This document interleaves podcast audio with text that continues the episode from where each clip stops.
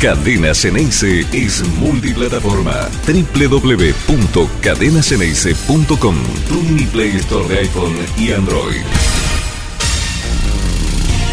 ¿Cómo anda? Muy buen día para todos. Muy buen lunes, muy buena semana. Semana que es corta para nosotros aquí en Cadena Ceneice. Ya les voy a contar por qué. Va a ser un poquitito más corto, pero igual vamos a estar, ¿eh? Vamos a estar hoy, vamos a estar el miércoles y vamos a estar también, por supuesto, el día viernes, que es la previa del partido que tiene que jugar la selección argentina por los cuartos de final. Qué bueno, ¿no? Seguir estando tan presentes, tan activos, tan vivos en la Copa del Mundo. Una Copa del Mundo que está bárbara. Yo creo que de las mejores que hemos visto en, todos los últimos tiempos. Me, cuesta encontrar una donde eh, se presente la posibilidad tan, tan latente, tan presente de poder llegar, a ver, después hay que jugar todo esto, ¿no? A tener eh, dos semifinales extraordinarias, pero no, nos adelantemos, no mufemos nada que no, no tengamos que, mufar. Lo claro es que Argentina va a tener que jugar contra los Países Bajos. Nosotros estuvimos aquí al aire el, mismo día sábado, después del el triunfo de la Argentina, a la noche, haciendo nuestro Entrebosteros versión mundialista. Y hablamos un poquitito de todo, por supuesto, escuchando la, opinión de la gente, leyéndolas fundamentalmente sobre lo que fue el triunfo de la selección, muy justificado, muy merecido, por momentos de un fútbol de alto vuelo, tal cual había mostrado con Polonia, pero la inevitable, eh, o el inevitable, mejor dicho, sufrimiento en el final nos va a quedar grabado mm, probablemente para siempre. Si esto termina con un final como todos deseamos, el feliz, esa, esa salvada. Primero, de Lisandro Martínez, cuando faltaba, qué sé yo, cinco minutos, menos, eh, cortando una, una, una trepada del jugador australiano que solo le faltaba el remate al gol. Yo no sé si Dibu en esa ocasión iba a tener mucha chance. Me parece que no. Bueno, llegó justito desde atrás deslizándose Lisandro Martínez y la sacó al córner y a nosotros nos bajó el corazón de la garganta. Y en la ultimísima, ultimísima de partido, el que apareció es el otro Martínez, el Dibu, ese gigante que tiene la selección argentina en el arco para hacer eh, la, la única, sí, tal vez la única tapada importante que ha tenido eh, en, el partido contra Australia y me animaría a decir que en el Mundial. ¿Cuántas veces lo llamaron a, participar tan activamente al Dibu en los ya cuatro partidos jugados de la Argentina? Pocos, ¿no? Si nos remontamos al primer partido, dos tiros al arco, dos goles. Probablemente sin gran responsabilidad del arquero. Pero ayer, eh, mejor dicho, ayer, el sábado contra Australia, sí tuvo eh, que aparecer porque ahí era un mano a mano, definición, matar o morir, y ganó, ganó, ganó, ganó, definitivamente ganó el Diego Martínez, atajando con todo el cuerpo, como corresponde, ¿no? Haciendo bien ancho, bien amplio todo el espacio que podía ocupar con sus brazos abiertos, y ahí justamente en el brazo del Dibu es que tocó la pelota y, y termina salvando, y la imagen posterior, ¿no? Tanto Otamendi y creo que después vino Enzo Fernández, se tiraron al lado de él eh, para abrazarlo y, agradecerle, el agradecimiento de todo el mundo. Un sufrimiento no, no correspondido con el desarrollo del partido. Era para 3 o 4 a 0. Esta es la verdad. Ese era el resultado real que merecía el desarrollo de Argentina-Australia. Pero Argentina está tal vez en el único déficit importante para marcarlo, si es que le quieren poner la palabra déficit, porque me parece que también es un tanto rebuscado llegar a, esa palabra en general, porque está ganando los partidos con, eh, con mucha firmeza, pero le falta un poco más de contundencia de acuerdo a las situaciones que va generando en, cada uno de, de los partidos. Con Polonia tuvo que haber sido mucho más amplio que el 2 a 0, y con Australia ni que hablar también, lo mismo termina siendo un 2 a 1 y como estamos ya graficando, con un sufrimiento injustificado, pero real sobre el final. Tal vez a diferencia de este próximo rival que nos toca, Países Bajos u Holanda, para quien que todavía no, no haya, eh, no se haya subido a la nueva ola de, de este cambio de nombre, que es por lo menos para nosotros extraño, lo que toda la vida conocimos como Holanda, ahora es Países Bajos. Bueno, contra ellos vamos a tener que jugar el viernes y Holanda o Países Bajos en el partido contra Estados Unidos Si hay algo que demostró es una contundencia casi absoluta, siendo dominado en el trámite del partido, en buena parte por lo menos, por eh, el seleccionado de los Estados Unidos, Países Bajos llegó, golpeó.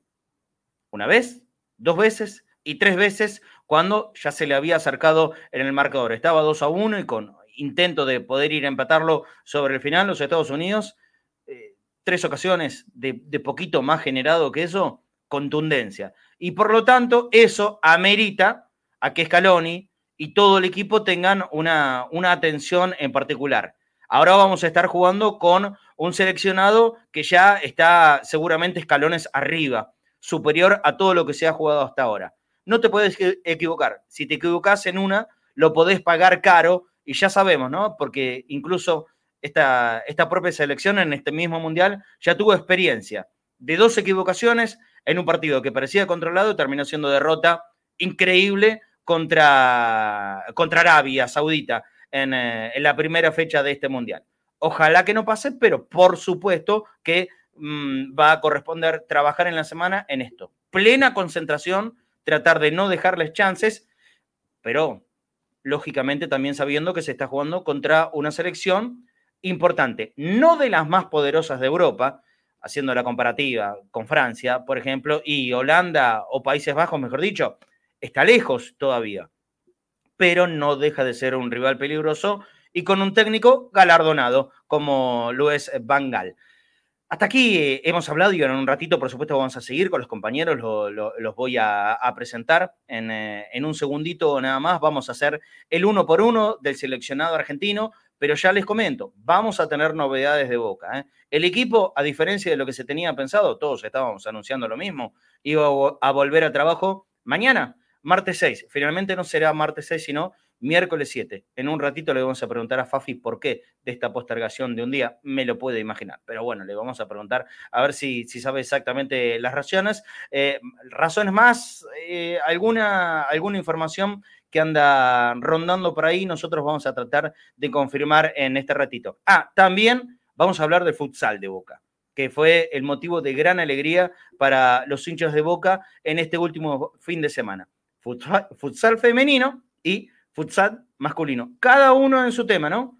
Cada uno con, eh, con su final, con su triunfo. Bueno, en un ratito vamos a desarrollar con alguna imagen, pero que son buenas noticias, sí, sin lugar a dudas. El futsal de Boca, como viene pasando últimamente, es una fuente inagotable de buenas noticias, de títulos, de, de partidos jugados hasta el final y ahora también metiéndose las chicas, el fútbol femenino de Boca, llegando a la primera división. Eso también en un ratito ya acercándonos al final del programa. Saludo a mis compañeros, al Flaco Fornés, que lo tengo seguro. Hola Flaco, ¿cómo andás? Muy buen mediodía. Quien anda por ahí, como siempre, Dania Corneo también. Flaco, querido, buen mediodía. Hola, hola Dani, hola Marce, ¿cómo están? Hola Roberto. Eh, Todo muy bien. me alegro. Como decías vos, qué importante es tener arquero, ¿no? Uf. Qué importante, ¿no? Porque cuando lo llaman al Dibu, el Dibu está presente, aunque no le pateen al arco, pero en las jugadas importantes estuvo. Estuvo y estuvo atento, que es lo importante. Estuvo atento y estuvo en partido mientras el partido se jugaba lejos de su área. Eso es más importante. Y lo otro que vos decís también. Eh, a mí también, yo creo que mi corazón recién ahora se está acomodando, ¿no? Porque porque lo tenía, no sé, por acá, por abajo, por todos lados, ¿viste? No sabía dónde estaba ya. fue bravo, bravo. Sí, sí, sí, sí. la, verdad que lo sufrimos. Sí, sí. sí. También, como decías, eh, eh, la contundencia argentina.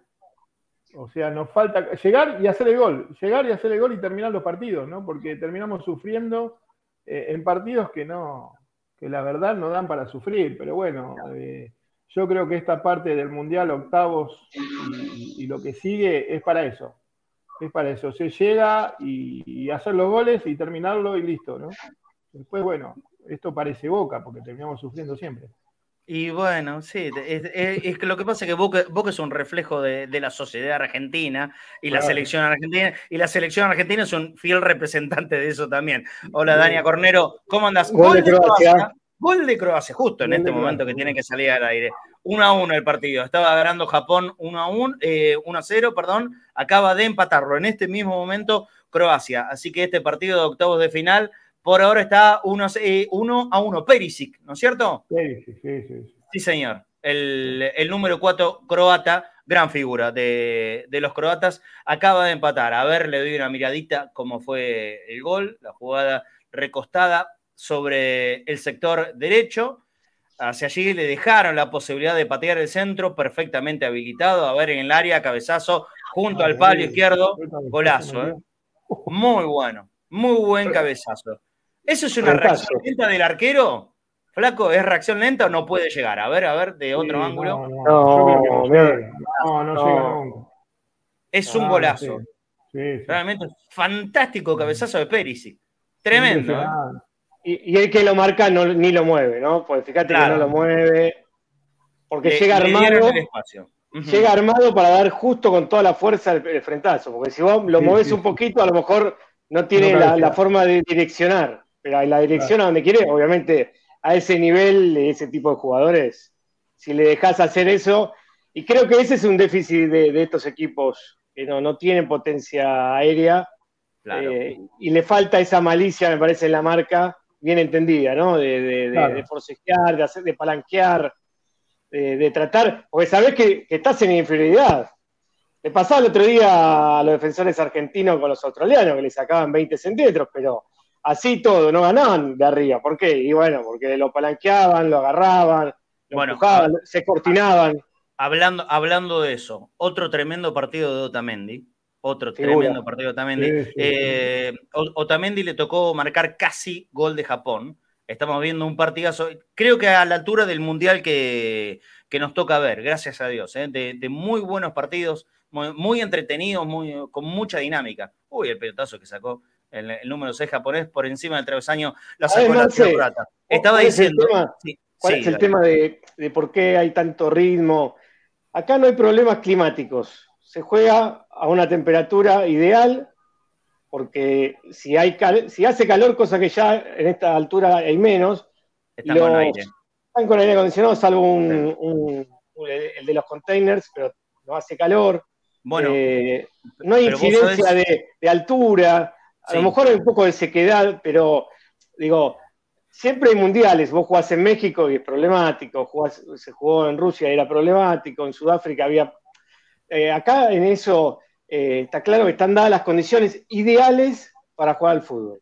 Che, hablando del aire acondicionado, hay muchos de los que están allá que se quejan, ¿eh? que se quejan del aire acondicionado que a veces está demasiado fuerte. Se viene el segundo croata, no, hay una acción casi en el punto del penal, termina rechazando el defensor japonés. Está terrible, está tremendo, no nos deja hacer con normalidad el programa, pero bueno, lo vamos a ir contando de a poquito. Estamos viendo el mejor mundial de los de todos los últimos, Dani. Yo, la verdad, estoy muy entusiasmado. A mí me había gustado mucho el de Brasil, pero este me parece que es mejor en calidades. ¿Cómo lo ves vos? Sí, eh, como te decía, aparte los campos de juego ayudan porque son todos espectaculares. Eh, se juega, hay, otra, otra cosa que iguala a todos los equipos, no hay traslados. El, mundial de Brasil, el Mundial de Brasil fue muy complejo por los traslados. Entonces, ah. para todas las delegaciones, empezaron en una, en una concentración y siguen en la misma concentración hasta que termine su participación en el Mundial, cosa que no se dio casi nunca, o pocas veces en la historia. Y eso, quieras o no, eh, igual a todos, es decir, no hay uno que, viaja más, que tiene que, que, ese día lo pierde de entrenamiento, eh, sí, en contrapartida se juega muy seguido. Pero bueno, también están los cinco cambios. Digo, hay, hay, hay otras aristas que, modifican. A mí lo que, me, lo que, me, resulta entretenido del Mundial es, eh, es la paridad. Y mm, eh, por ahí es la sorpresa. Yo creo que es el Mundial con más sorpresas en cuanto a resultados de equipos que, que, dan el golpe. Bueno, verlo en esta instancia a Japón, alguno podría decir, y no, pero ya no es sorpresa. No es normal y muchísimo menos que estés haciendo el partido que, le, hizo Alemania, a España, ahora a Croacia. Estamos hablando de Croacia, el último subcampeón del mundo, ¿eh? el que perdió la final del Mundial pasado con Brasil. Se viene Japón otra vez, ¿eh? casi. Una pared entrando en el área, remate débil, al final se la termina quedando el, arquero croata. Sí. Sobre todo, Marce, que no son partener ahora, que ahora te, no, claro. el partido. Exactamente. Tenés que esforzar para ganarle. el único equipo que no tuvo la altura es Qatar. Tal vez. el local. Seguro. Seguro. Es, la, gran, eh, la gran decepción, el, digamos, el, fácil. El fácil del Mundial termina siendo Qatar, porque después ninguno de los otros, incluso los que no han clasificado, eh, no, terminaron siendo partidos sencillos. Alguno puede decir Costa Rica. Bueno, Costa Rica le, ganó Japón. Y después lo puso en un aprieto en algún momento del partido a Alemania. o sea que no termina siendo un partener. Se comió un papelonazo bárbaro cuando eh, España le, le, hizo siete goles. Estamos de acuerdo. Pero después recompuso la imagen. yo creo que eh, el más flojito de todos, y aparte perdió los tres partidos, termina siendo el local. Qatar. Después es, es un nivel de, competencia para todos, ¿eh? Para absolutamente todos. Después en el final quedan los de siempre, o los de casi siempre, quedan los mejores. Yo, de, no mediar nada raro, la verdad, bueno, lo digo ahora, antes no lo, había dicho, pero yo, de no mediar nada raro, yo me puedo imaginar una final Brasil-Argentina y o, o, Francia o Inglaterra eh, contra, ¿quién es el otro que viene por, eh, contra España? Puede ser, o Portugal, que no, que no sería ninguna sorpresa y, son grandes candidatos. Bueno, hay que jugar, ¿no?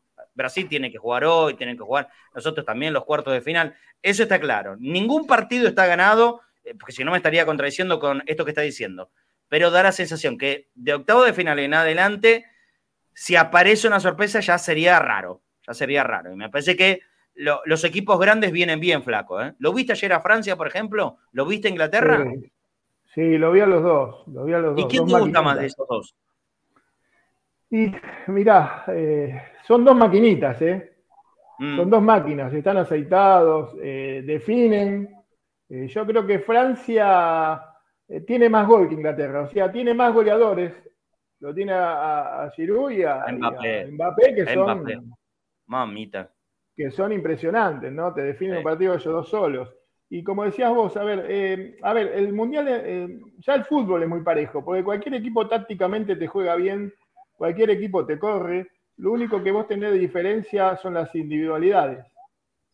Claro. ¿no? Y el roce, porque fíjate, acá el gol que hizo Pérez y acá, no, yo qué sé, a Otamendi no se lo hacen, por ejemplo, porque Otamendi lo va a empujar, lo va a correr, lo va a molestar, lo va a tener agarrado, cualquier cosa. Seguro. Pero volviendo, no, me parece que Francia, y, viste, es un, es un equipo bravo, se defiende bien, ataca por todos lados. Aparte Mbappé no está fijo en un lado, se mueve por todos lados. Y viste, y eso. Y aparte, ¿qué tenés? A ver, individualmente Mbappé no lo puedes agarrar por ningún lado. En vez, a los delanteros eh, ingleses sí lo podés bancar. Lo podés bancar. Cuando, cuando, cuando arranca Mbappé, Dani, no, eh, no hay manera. No hay manera ni con marca escalonada, ni individual, ni ponerle a alguien que lo corra.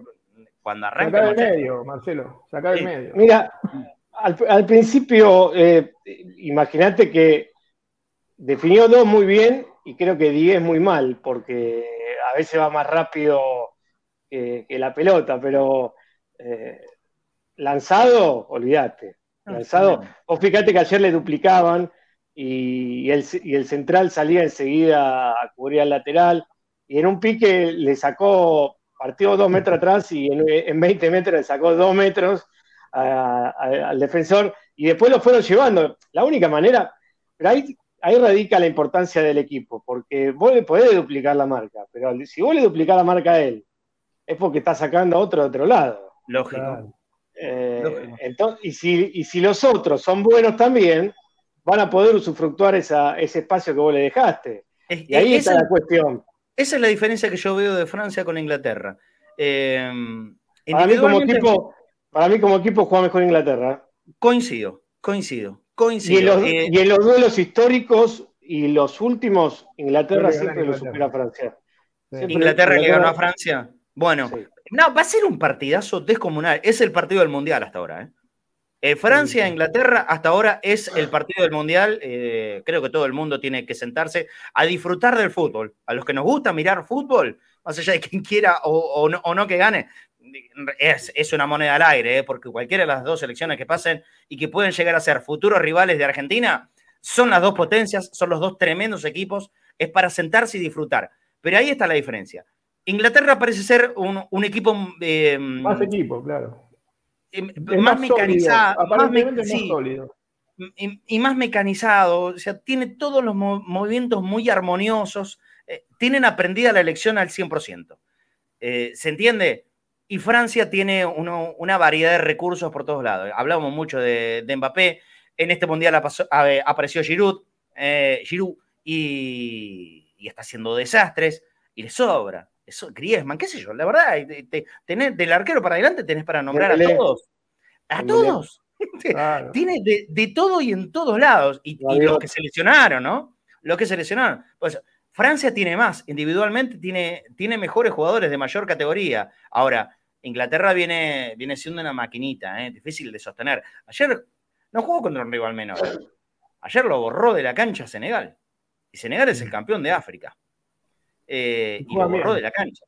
Y juega bien. Lo borró de la cancha. Eh, yo no sé si estamos en condiciones de elegir, ¿no? De elegir qué rival querría. Eh, ¿Te imaginas una final? A mí, no, Inglaterra. te, digo la verdad, quiero, quiero ir pensando. Cardiólogo cerca, ¿viste? primero, primero ir ganando, porque no, no me puedo imaginar una final Argentina-Inglaterra si previamente hay que jugar una semifinal con Brasil. Ah, ya, eso, ya eso es como para desarticular toda la cabeza de todo el mundo. Por eso vayamos de a poquito, no me quiero pensar en la final. Eh, pero ahora, y haciendo un jueguito, si tenemos que elegir que uno de estos dos tremendamente poderosos se quede afuera, ¿qué preferimos que se, que se quede afuera? Francia y todas sus tremendas individualidades con este Mbappé imparable, con Griezmann, que ya sabemos lo que es Griezmann, con Giroud que mete goles por todos lados, con un arquero que es buenísimo también, ¿eh? Porque cuidado, porque cuando lo llamaron al arquero francés, ayer Polonia le hizo un partido parejo en el primer tiempo, ¿eh? Y lo tuvo para, para, tener la ventaja en algún momento los polacos, jugando mucho mejor que, que con Argentina, muchísimo mejor. Eh, ¿Qué elegimos? ¿Esa Francia todopoderosa individualmente o una maquinita que viene muy aceitada y que se conoce la elección de memoria como Inglaterra. Es para pensarlo, ¿eh? Es para pensarlo. También puede, puede opinar la gente acá en el chat en vivo, ya que están. Ah, y dicho sea de paso, para los que no están en vivo y ven este programa en la repetición, que es muchísima gente, generalmente el doble o más de los que lo pueden ver en vivo, participe también, ¿eh? El tema de la interacción se puede hacer en los comentarios del video que queda en YouTube, ¿eh? Así que los invitamos a que, a que dejen su comentario de lo que quieran. Por supuesto, ahora estamos hablando de selección. En un ratito nada más viene Fafi Pérez y vamos a hablar un poquito de Boca. Porque hay algunas novedades y, las vamos a, contar. Eh, ¿Preferís alguno? Si tenés que elegir, tirando la moneda, flaco. ¿Qué, hay que elegir que quede afuera el, el próximo sábado entre Francia y, y, Holanda, esperando que pase el argentino el viernes, ¿no? Yo, te digo, Marce. El viernes, aclaro a ver qué estás hablando. Sí, primero tiene que pasar Argentina. Pero juguemos, dale, juguemos. ¿Qué, se preferiría? Yo, eh, yo prefiero que pase Inglaterra, porque Inglaterra es una maquinita aceitada que ya sabemos los movimientos y Francia te puede sorprender por cualquier lado. Francia es un equipo que te ataca por todos lados, de cualquier lado y, de la forma que vos quieras. Inglaterra ya es una maquinita que sabes cómo funciona. Francia es impredecible. Pablo Villa dice, prefiero enfrentar a Inglaterra. Fernando Montes de Oca, que venga cualquiera. Denis Damián, como siempre, desconectado, ¿no? Que, ven, que me gustaría ante Portugal, pero estamos hablando de, o Francia o Inglaterra, Denis Damián. Argentina tiene que ganar, eso está claro, eso está claro, Angélica, querida. Y Dani, sí, sí, Flaco. Perdona, Marce. Eh, Portugal sería una gran sorpresa, ¿eh? ¿Qué cosa? Que llegue a, cuarto, que pase y que llegue a la final. Portugal sí sería una gran sorpresa por cómo. Ah, Portugal. Sí, sí, sí, no, no mostró gran cosa. ¿eh? No, no, pero bueno, es otro equipo que individualmente también tiene mucho. No como Francia, pero tiene. tiene, tiene, tiene, tiene, muy buenos jugadores. ¿Vos, Dani, qué preferirías si hay que elegir? Y yo prefiero Inglaterra. De los dos prefiero Inglaterra porque es más previsible. Ajá. Como el flaco, pensás. Sí, sí, más previsible, porque al talento individual, si un Mbappé está bien, es muy difícil y aparte por biotipo, sabemos que nos cuesta a los atletas. Al atleta, porque vos eh, por un sistema táctico lo podés eh, igualar, pero en cuanto a la, ¿cómo parás la velocidad? La explosión que tiene un Dembélé o un Mbappé, uno por cada lado. Es muy difícil con un gran lanzador como es Griezmann. Es difícil porque, bueno, tenés jugadores de la misma velocidad, porque el biotipo tuyo es distinto, ¿no? Porque no, no, trabaje, no tenés jugadores, pasa en el fútbol local, lo sabemos como jugador nuestro, que, saca diferencia en ese, en ese ítem y que es muy difícil de marcar. Y pasa lo mismo a, ese nivel de, de, selecciones. Entonces es más complejo y aparte tiene gol, porque no es que no tiene gol, no es solo la rapidez, sino que aparte llegan a convertir mucho más Mbappé, Dembélé si convertiría todas las, o decidiría bien todas como las empieza, sería un jugador al nivel de Mbappé. Pero tenés encima un Giroud que el Mundial pasado no lo había metido, pero que es un goleador histórico. Entonces, estamos hablando de jugadores, de muchos jugadores con, gol, con pelota parada, eh, con lanzadores como Griezmann también de, ejecutores de tiro libre que son muy buenos. Tiene muchas variantes. Entonces, eh, eh, está claro que si lo atacás, muestra falencias y lo podés agredir, pero también yo creo que ellos apuntan a convertirte un gol más. No les interesa que lo ataquen porque saben que de mitad para arriba te pueden lastimar. Por eso prefiero un, equipo más previsible, con muy buenos jugadores y un gran equipo. Perdió la, final de la Eurocopa, de la Copa de Europa con Italia, un partido increíble, en el cual dos equipos que venían muy parejos, pero claramente era mucho más y tiene una generación muy buena. Mira, yo me, voy a poner en contrera, pero la cuestión emocional de poder jugar una final con Inglaterra. Y eso para los dos. Eh, pero no es más para Argentina que para Inglaterra. Yo creo que no, nosotros sentimos una rivalidad con los ingleses que los ingleses con nosotros, em, por ahí no tanto. Por lógicas razones, ¿no? Por obvias razones. Y está bien que nosotros eh, sintamos rivalidad y hasta bronca y, alguno podría decir odio con los ingleses. pero mira que, los partidos posteriores... Mezclamos, cuestiones, todo lo que quieran, pero pasa, pasa, a ver, pasa. pero mira que los partidos posteriores a lo del 86 eh, que se jugaron, ellos lo tomaron de la misma manera después, ¿eh? No por Malvinas, sino por lo que pasó en el 86. Claro. Bueno, Diego en esto influyó mucho, ¿no es cierto? Claro, claro. Influyó muchísimo. Sí, sí. Bueno, sea como sea, estamos ante la posibilidad de, de, partidos tremendos. De partidos tremendos. Por eso me parece que es un mundial fantástico. ¿Cómo sigue esto? 73 minutos, Japón y Croacia 1 a 1. Todavía no hubo alargue. Todavía no hubo instancia de alargue en ninguno de los partidos de octavos de final. Y, pasaron este todos los que ganaron los grupos. Y este pinta como que podría llegar a ser, y, si se llega a jugar 30 minutos más de partido, uno puede pensar que los japoneses pueden sacar una diferencia, Dani, ¿no es cierto? Mejor. Una cuestión, pero una cuestión física. Una cuestión física. Siempre son rapiditos. fíjate. es que no se van a cansar nunca los tipos. No, no, no. Corren, corren, corren todo el tiempo, claro. Ahí, ahí es la diferencia.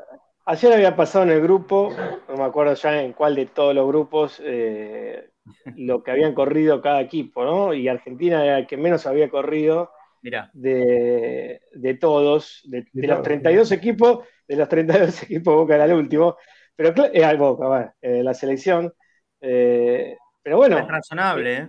Está claro, sí, sí, y está claro cómo lo utilizás también, acá la tengo. El que más corrió fue Estados Unidos, 123 kilómetros. Esto en fase de grupo, ¿no? Australia 120, eh, bueno, después vienen eh, Serbia entre los 5 y, Argentina 105, es decir, casi 20 kilómetros menos que el que más corrió. Pero claro, bueno, eh, también tuvo la tenencia de la pelota, fue, creo que está entre los dos o tres equipos con España, y alguno más eh, que es el que más tenencia tiene de pelota, y cuando Argentina la tiene, corre menos. Está claro porque no es el estilo de, estar eh, ataque por ataque. Entonces ahí está claro que, y aparte que todos los equipos salen a esperarlo. A Argentina todos salen a esperarlo. Y Holanda, sí, y Holanda o países, perdón, yo le voy a decir Holanda. no me puedo meter esto de Países Bajos la cabeza. disculpen, disculpen. Bueno, eh, veo lo naranja y para mí lo, naranja es Holanda. Eh, y juega mucho más a lo Bangal. No ataca tanto como, como eran los equipos.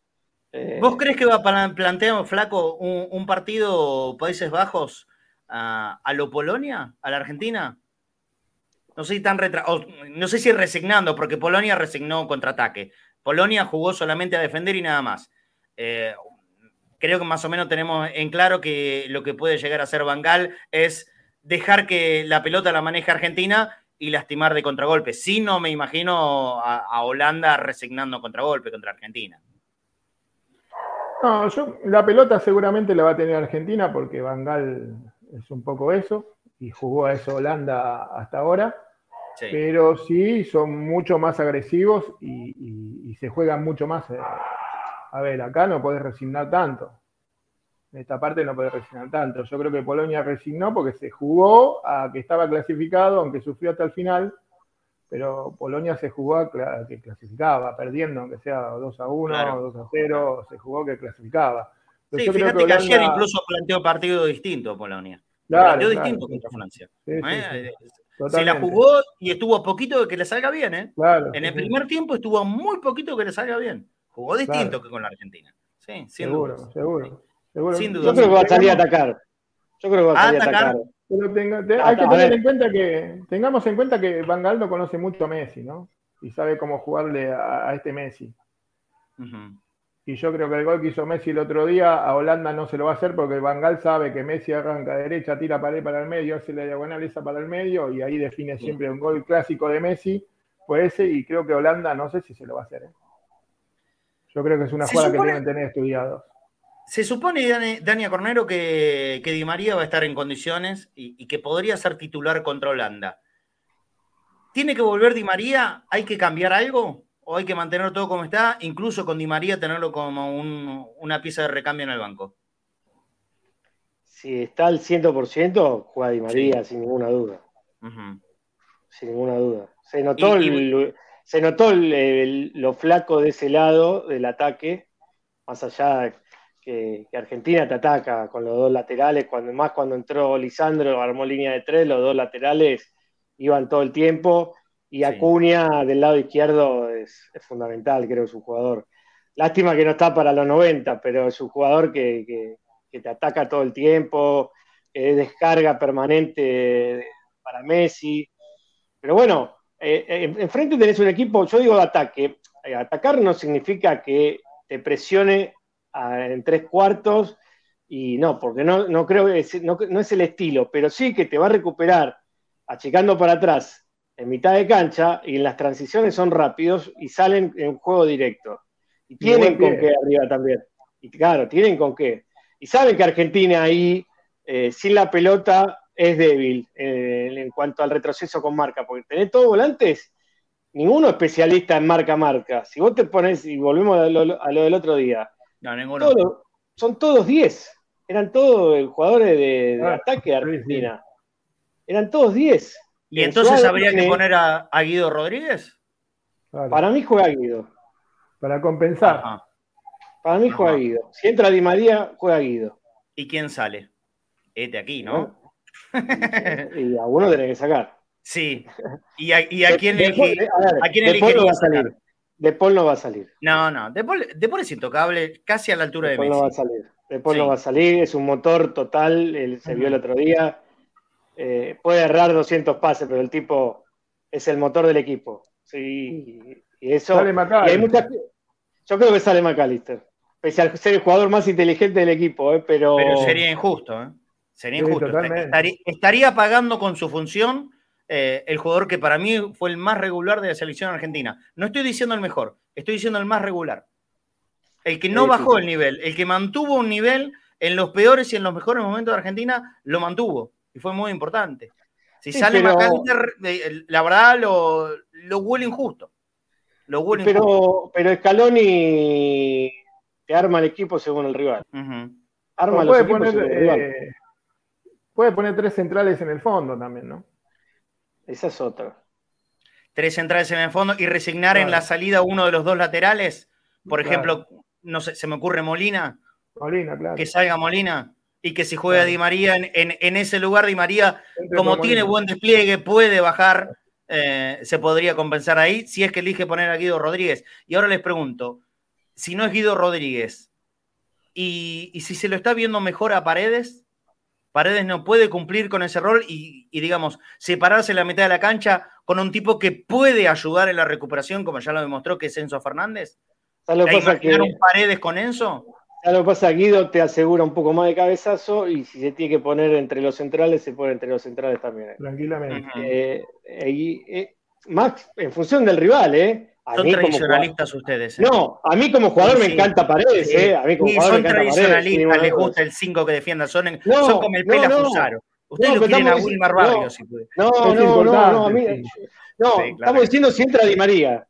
Si entra Di María tenés que cambiar todo. Claro. Estamos hablando de función que si juega Di María. Claro. Si no juega Di María, no. Yo no, no, no lo pongo, porque ahí te resguardar más. Pero si entra Di María, es decir, a ver, vos sabés que Messi no te va a bajar en el retroceso, es el único casi que no baja. Eh, y está bien, no está para eso. No, claro, no. Vos fijate que el desgaste lo hizo el otro día cuando Argentina lo necesitó. Que fue los últimos 10 minutos que Messi todos es Messi es un rayo en el partido. por ahí no aparece. Messi es un rayo. ¿Sabes lo que hizo? Como, como un relámpago, como lo quieras llamar. Es, es la aparición. Ilumina todo, mete el gol, resuelve y se va. No necesita mucho más que eso. ¿Acordás, Diego, Diego, en el repechaje con Australia? Sí. Los últimos minutos que la tenía siempre él y que parecía. Bueno, a otro nivel. Eh, en, el fútbol actual que se juega a una velocidad supersónica, pero hizo eso cuando lo necesitábamos. y no sé, a ver, le dio dos asistencias en ese lapso a, Lautaro de gol. Le dijo, Tomás Celo para sentenciar el partido.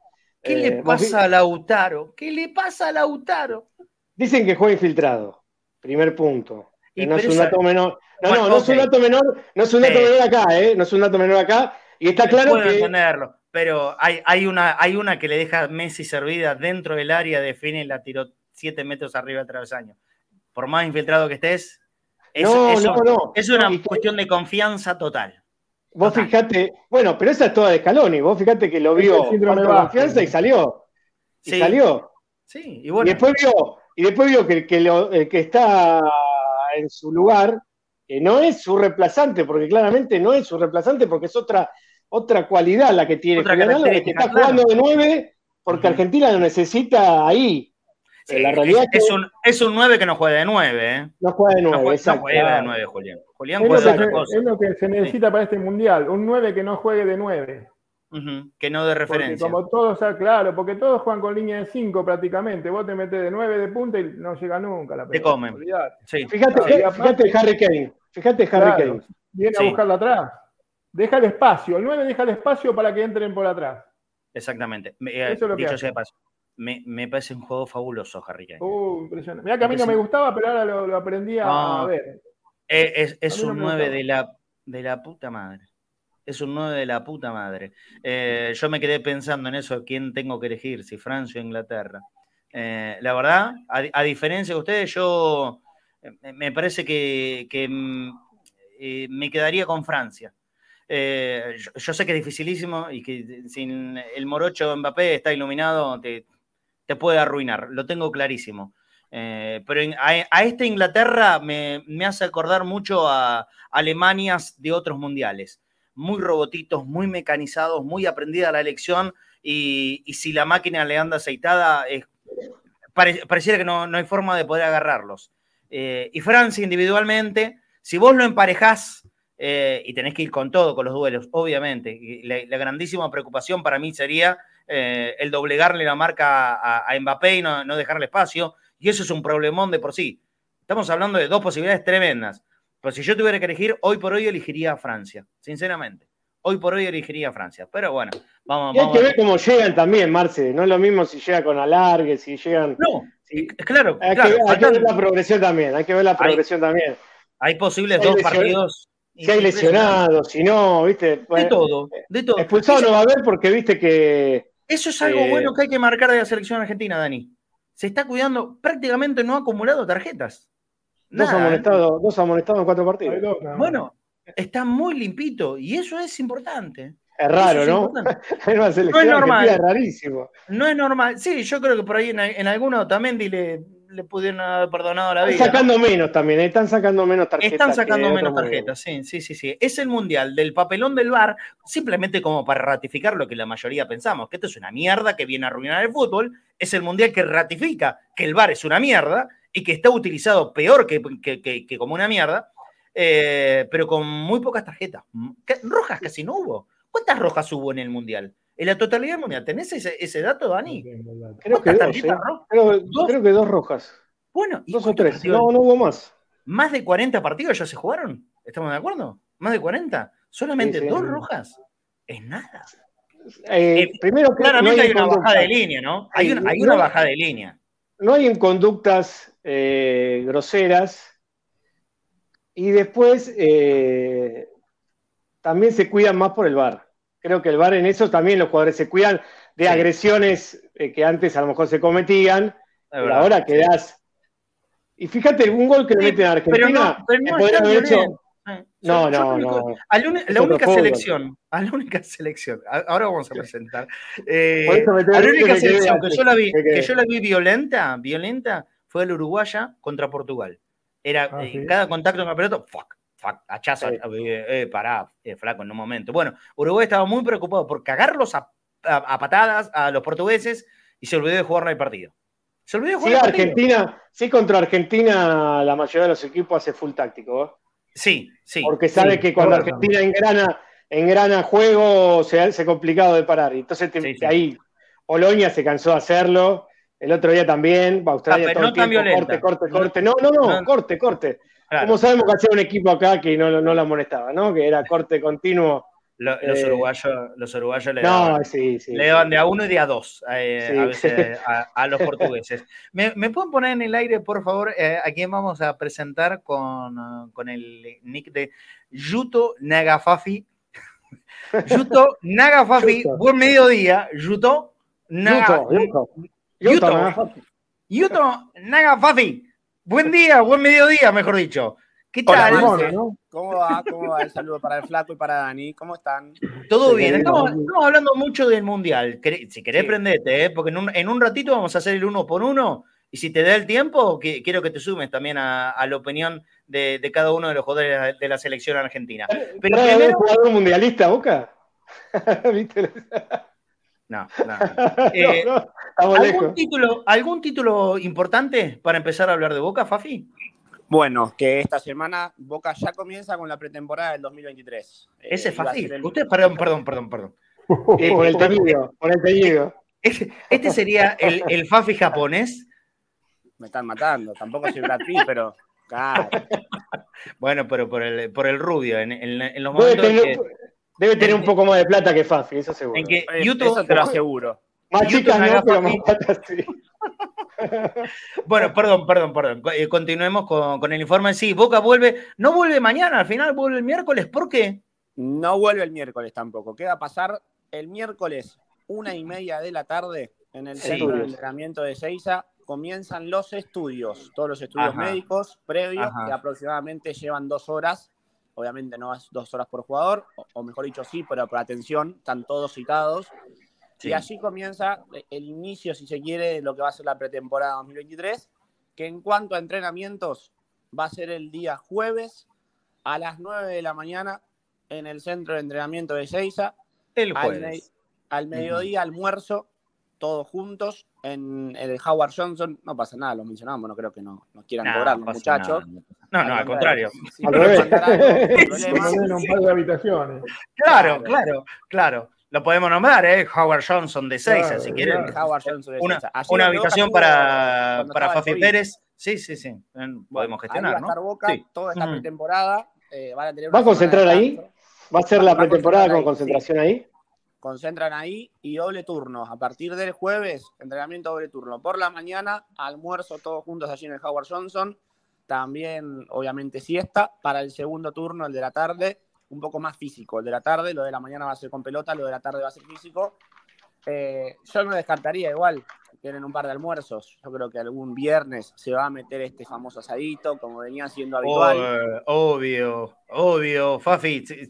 Pero tiene la pretemporada sin asado no es pretemporada, no jodamos. Pero claro, por eso, para recargar energías. por más que a, las nutricionistas no les guste bueno. este, pedido de Román, eh, se entiende que, es por buen punto. Aparte, eh, carne ellos también eh, comen. Carne, carne, con ensalada, pero claro que sí, como dice Román, en eso lo recontrabanco, es así, es carne con ensalada. Perdón, pero no hay pollo, no hay cerdo, porque se dice asado, pero es, pues, obviamente si vos solo vas a vas a comer achuras o embutidos. no, pero Román al mando y al frente es todo carne. Pero aparte, Fafi, esto, esto está bueno, más allá del chiste que estamos haciendo, para aclararle a la gente. Cuando se habla de que comen asado los jugadores, eh, no es que se meten eh, chinchulines, no lo que es ese lugar, chinchulines, riñones, tripa gorda, no. Molleja, la molleja, no te La molleja, toda una cosa grasosa. No, es carne con ensalada y carne de la mejor calidad, no tengan dudas. ¿eh? Tienen, tienen a alguien ahí que si, si la compran en, el central, tienen a alguien que seguramente le da buena indicación.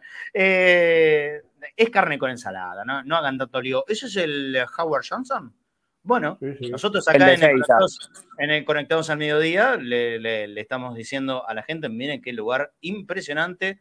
Que Podemos hacer un programa ahí tranquilamente. Claro, donde, donde Boca va a descansar y concentrar eh, en, los tiempos en los que está haciendo la pretemporada. De Boca Predio se va a ir al Howard Johnson de, de Seiza y si nos permiten algún día, hacemos un... Pero Fafi... Concentramos con eso, más un día. recontra pero obvio. Recontra estamos, ¿eh? kilómetros. Eh, lo, único no creo. en autos, cinco minutos.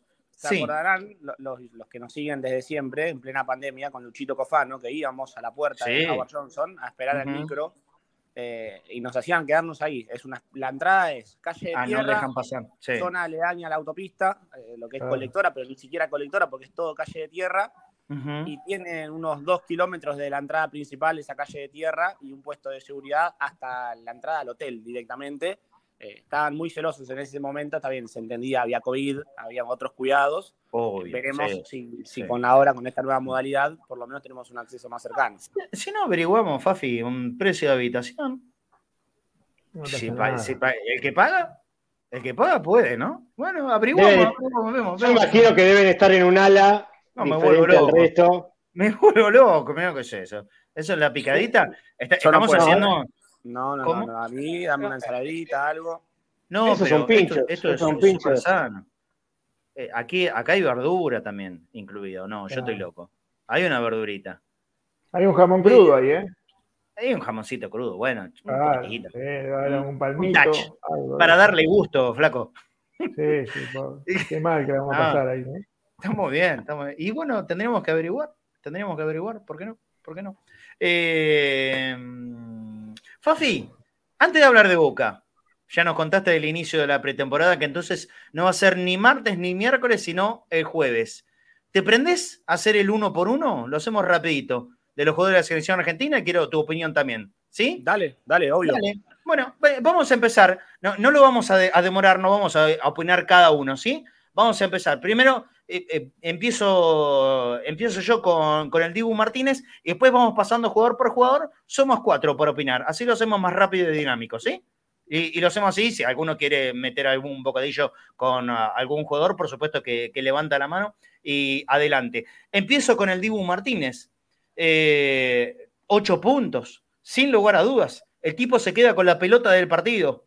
Prácticamente no había tenido trabajo antes y cuando apareció, apareció de una manera que le da la posibilidad de la clasificación a Argentina. Se gritó literalmente como un gol la taja de Dibu Martínez, así que a pesar de tener poquitísimo trabajo, ocho puntos para el Dibu. Continuamos. Y con el flaco Fornés ahora. Molina, flaco. Sí, Molina, a ver, eh, Molina es un juego parejo. Yo creo que es un jugador fue para seis puntos, parejo, no, no, no, no, se destaca mucho ni tampoco es una cosa que lo, lo tanto. Me parece que es parejo, cuando tuvo que atacar, atacó y, defendió. A ver, cuando uno defiende tan discontinuamente, a veces queda como desenganchado del partido lo que le pasa a él y me parece que seis puntos está bien. Correcto, seis puntos para Molina. Continuamos con el primer marcador central y va la opinión de Dania Cornero. Sí, siete puntos. Para mí, el Cuti es garantía. Eh, un jugador con una fiereza. Había empezado evitativo. Yo creo que el tema que, llegue tocado con lesiones, como le pasó en el último tiempo, lo condiciona, pero es un jugador titularísimo.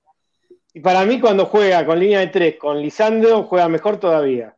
Me parece que el complemento ideal con Otamendi, que está haciendo, bueno, ahora lo van a decir, un, torneo impresionante. Pero jugando a las espaldas, creo que, es jugador impresionante y que está acostumbrado a marcar a los mejores delanteros del mundo y ese es un plus también eh, a la hora de enfrentar en los próximos partidos. Y se recontranota, sí, sí señor. Sí, esa habitualidad, esa habitualidad eh, hace que se levante el nivel. Y bueno, ahora que Japón va a tiempo extra, muchos, japoneses juegan la Bundesliga también. No es un dato menor esas cosas, ese roce en los equipos, en, las selecciones que antes no tenían tanto nivel, les eleva y entonces se achica la brecha entre los poderosos y los que no lo son tanto, ¿no? Seguro, seguro que sí, seguro que sí. Continuamos con el otro central que es para mí el defensor del Mundial. ¿Cómo lo viste vos, Fafi?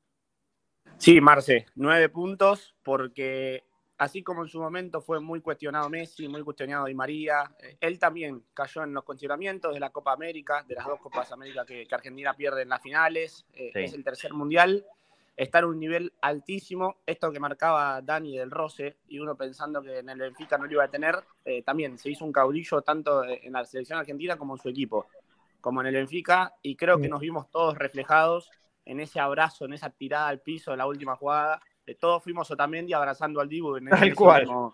sí, sí, tal cual, tal cual. Continúo yo cerrando la defensa con el huevo Acuña. Ya saben que a mí me encanta, repito este paralelo que lo hago con el viejo vasquito Olarticochea del 86 y del 90. Mucha y buena proyección el otro día, cada vez más metido en eh, el ensamble de juego del equipo también. Yo le doy un partido de, de siete puntos al huevo y puede dar más, ¿eh? Y puede dar más. Hizo un correctísimo partido y puede dar más. Continuamos con la mitad de la cancha. A ver, y va a arrancar el Flaco Fornés con De Paul. Y tuvo un arranque flojo en, el Campeonato Mundial y ahora está levantando y con el con levantar de De Paul levanta la selección. Depende mucho de él la selección, depende mucho de su juego y de cómo y la ubicación que tiene en la cancha. Para mí es un 8. Muy bien. Marce, Sí. El motor, eh, perdón, que, lo agrego. El motor de, esta selección. El motor del equipo es de Paul. El, corazón también, porque también en el partido contra Arabia, eh, y yo leo muchas redes sociales, está mal, pero se caen mucho en boludeces, perdón por el término. Eh, en las parejas y en la exposición. Le pasan factura por eso. claro, pero. ¿En qué cosas? Perdón, perdón, porque estoy descolgado. Por lo de, por lo de Tini.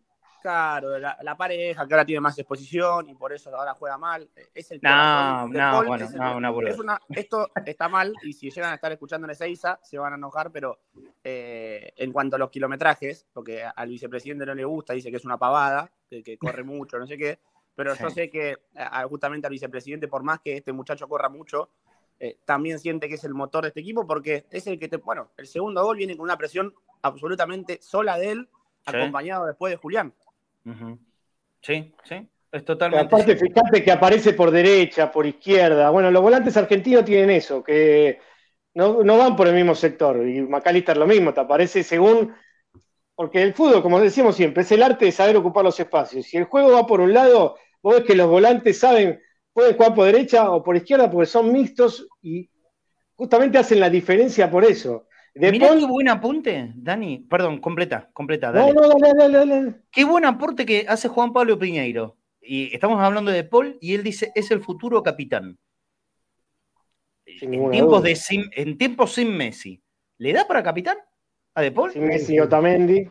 Y sí. No, y sin Otamendi, De Paul seguro. nunca lo había pensado. Buen aporte, Juan Pablo Peñero. Muchas gracias. Bueno, continuamos en la mitad de la cancha y ahora opina primero Dania Cornero, Enzo Fernández. No fue el mejor partido de él con respecto a los anteriores, pero creo que es un jugador importantísimo. Y demuestra con su inconsciencia que muchas veces la edad no es eh, privativo de, jugar o no en una selección. Nosotros acá tenemos. Yo le pongo un 7. Un 7. A mí me gustó. A mí me gustó. A, Enzo Fernández. Perfecto. Continuamos con McAllister, Fafi Pérez. Y fue una posición muy discutida, que cuando se desgarra los Chelsea todos nos agarramos la cabeza y empezamos a jugar. Bueno, jugará con doble 5, la inclusión de Enzo en el equipo, puede llegar a estar Ezequiel Palacios y poco se lo mencionaba él. Fundamental el partido anterior, creo yo también en el rol que tiene como volante interno por derecha, también tendenciosamente tirarse hacia el centro. Es clave en esa unión de pases que quizás no tiene Enzo, que sí le puede dar paredes, pero en esos pases casi de, enganche, si se quiere el término, bueno, el pase que busca Otamendi es un pase de enganche y él juega de interno. Entonces, el posicionarse en esos lugares de la cancha, el saber leer el partido y ubicarse no solo recostado en la izquierda, moverse por, por todo el medio campo, hace que sea un jugador importante y que casi ni pensemos en los Chelsea. Yo le pongo un 8, Marce. Impecable. Seguimos lo que tiene ahora McAllister? Que al jugar, al jugar, en la Premier de 5, le agregó también un panorama a su juego evidente que es una posición distinta. Y ahora, obviamente, ahora acá estamos, en la selección juega más liberado, ¿no? Pero jugar más atrás y en, y en el centro del campo le dio una visión de juego distinta. Creo que tiene una inteligencia para ocupar espacios como ninguno en la selección. Creo que en eso. ¿Sabe lo que, Sí, ¿saben lo que pasa, muchachos? Que, a ver, si vos no tenés un juego sincronizado con los volantes, es muy difícil jugar con De Paul, porque De Paul en cualquier momento te deja un espacio. Al hacer como un ventilador de Paul, en cualquier momento te deja un espacio libre y entonces McAllister entiende que tiene que ocupar ese espacio. Perfecto, perfecto. Y, y el detalle nada menor que es el iniciador de la jugada del gol, ¿eh? Porque el gol de Messi se inicia en un muy buen pase de McAllister ahí adentro del área, que después le rebota a, Otamendi y Messi resuelve. Volvemos y seguimos ahora con el Papu Gómez. Eh, voy yo de opinión, ¿no? Sí, voy yo. El puntaje. A Papu le voy a dar 5, 5. No, no me terminó de convencer. Eh, ni la posición, ni el partido, ni en haberse metido. Eh, no es un jugador que se esconda, ni mucho menos obviamente que no, pero me parece que está, está todavía en, una distancia importante de los compañeros que son intocables e inamovibles del Mundial. Me parece que hizo un partido de cinco puntos, aparte después eh, en, la lesión por ahí lo termina perjudicando, pero cuando estaba enterito eh, es el jugador que, que, le falta cerrar en esta selección para mí, cinco puntos con el Papu Gómez. Continuamos con Messi, me imagino, para el flaco Fornés. Eh, a ver, para mí Messi es, eh, como dijiste vos, es un rayo. Sí. Cuando la tiene Messi es distinto. O sea, se juega la selección, me empieza a jugar otra cosa y, se prende una luz en el camino que no sabes por dónde va a salir. Porque o Messi te deja solo frente al arquero o define él como está definiendo él.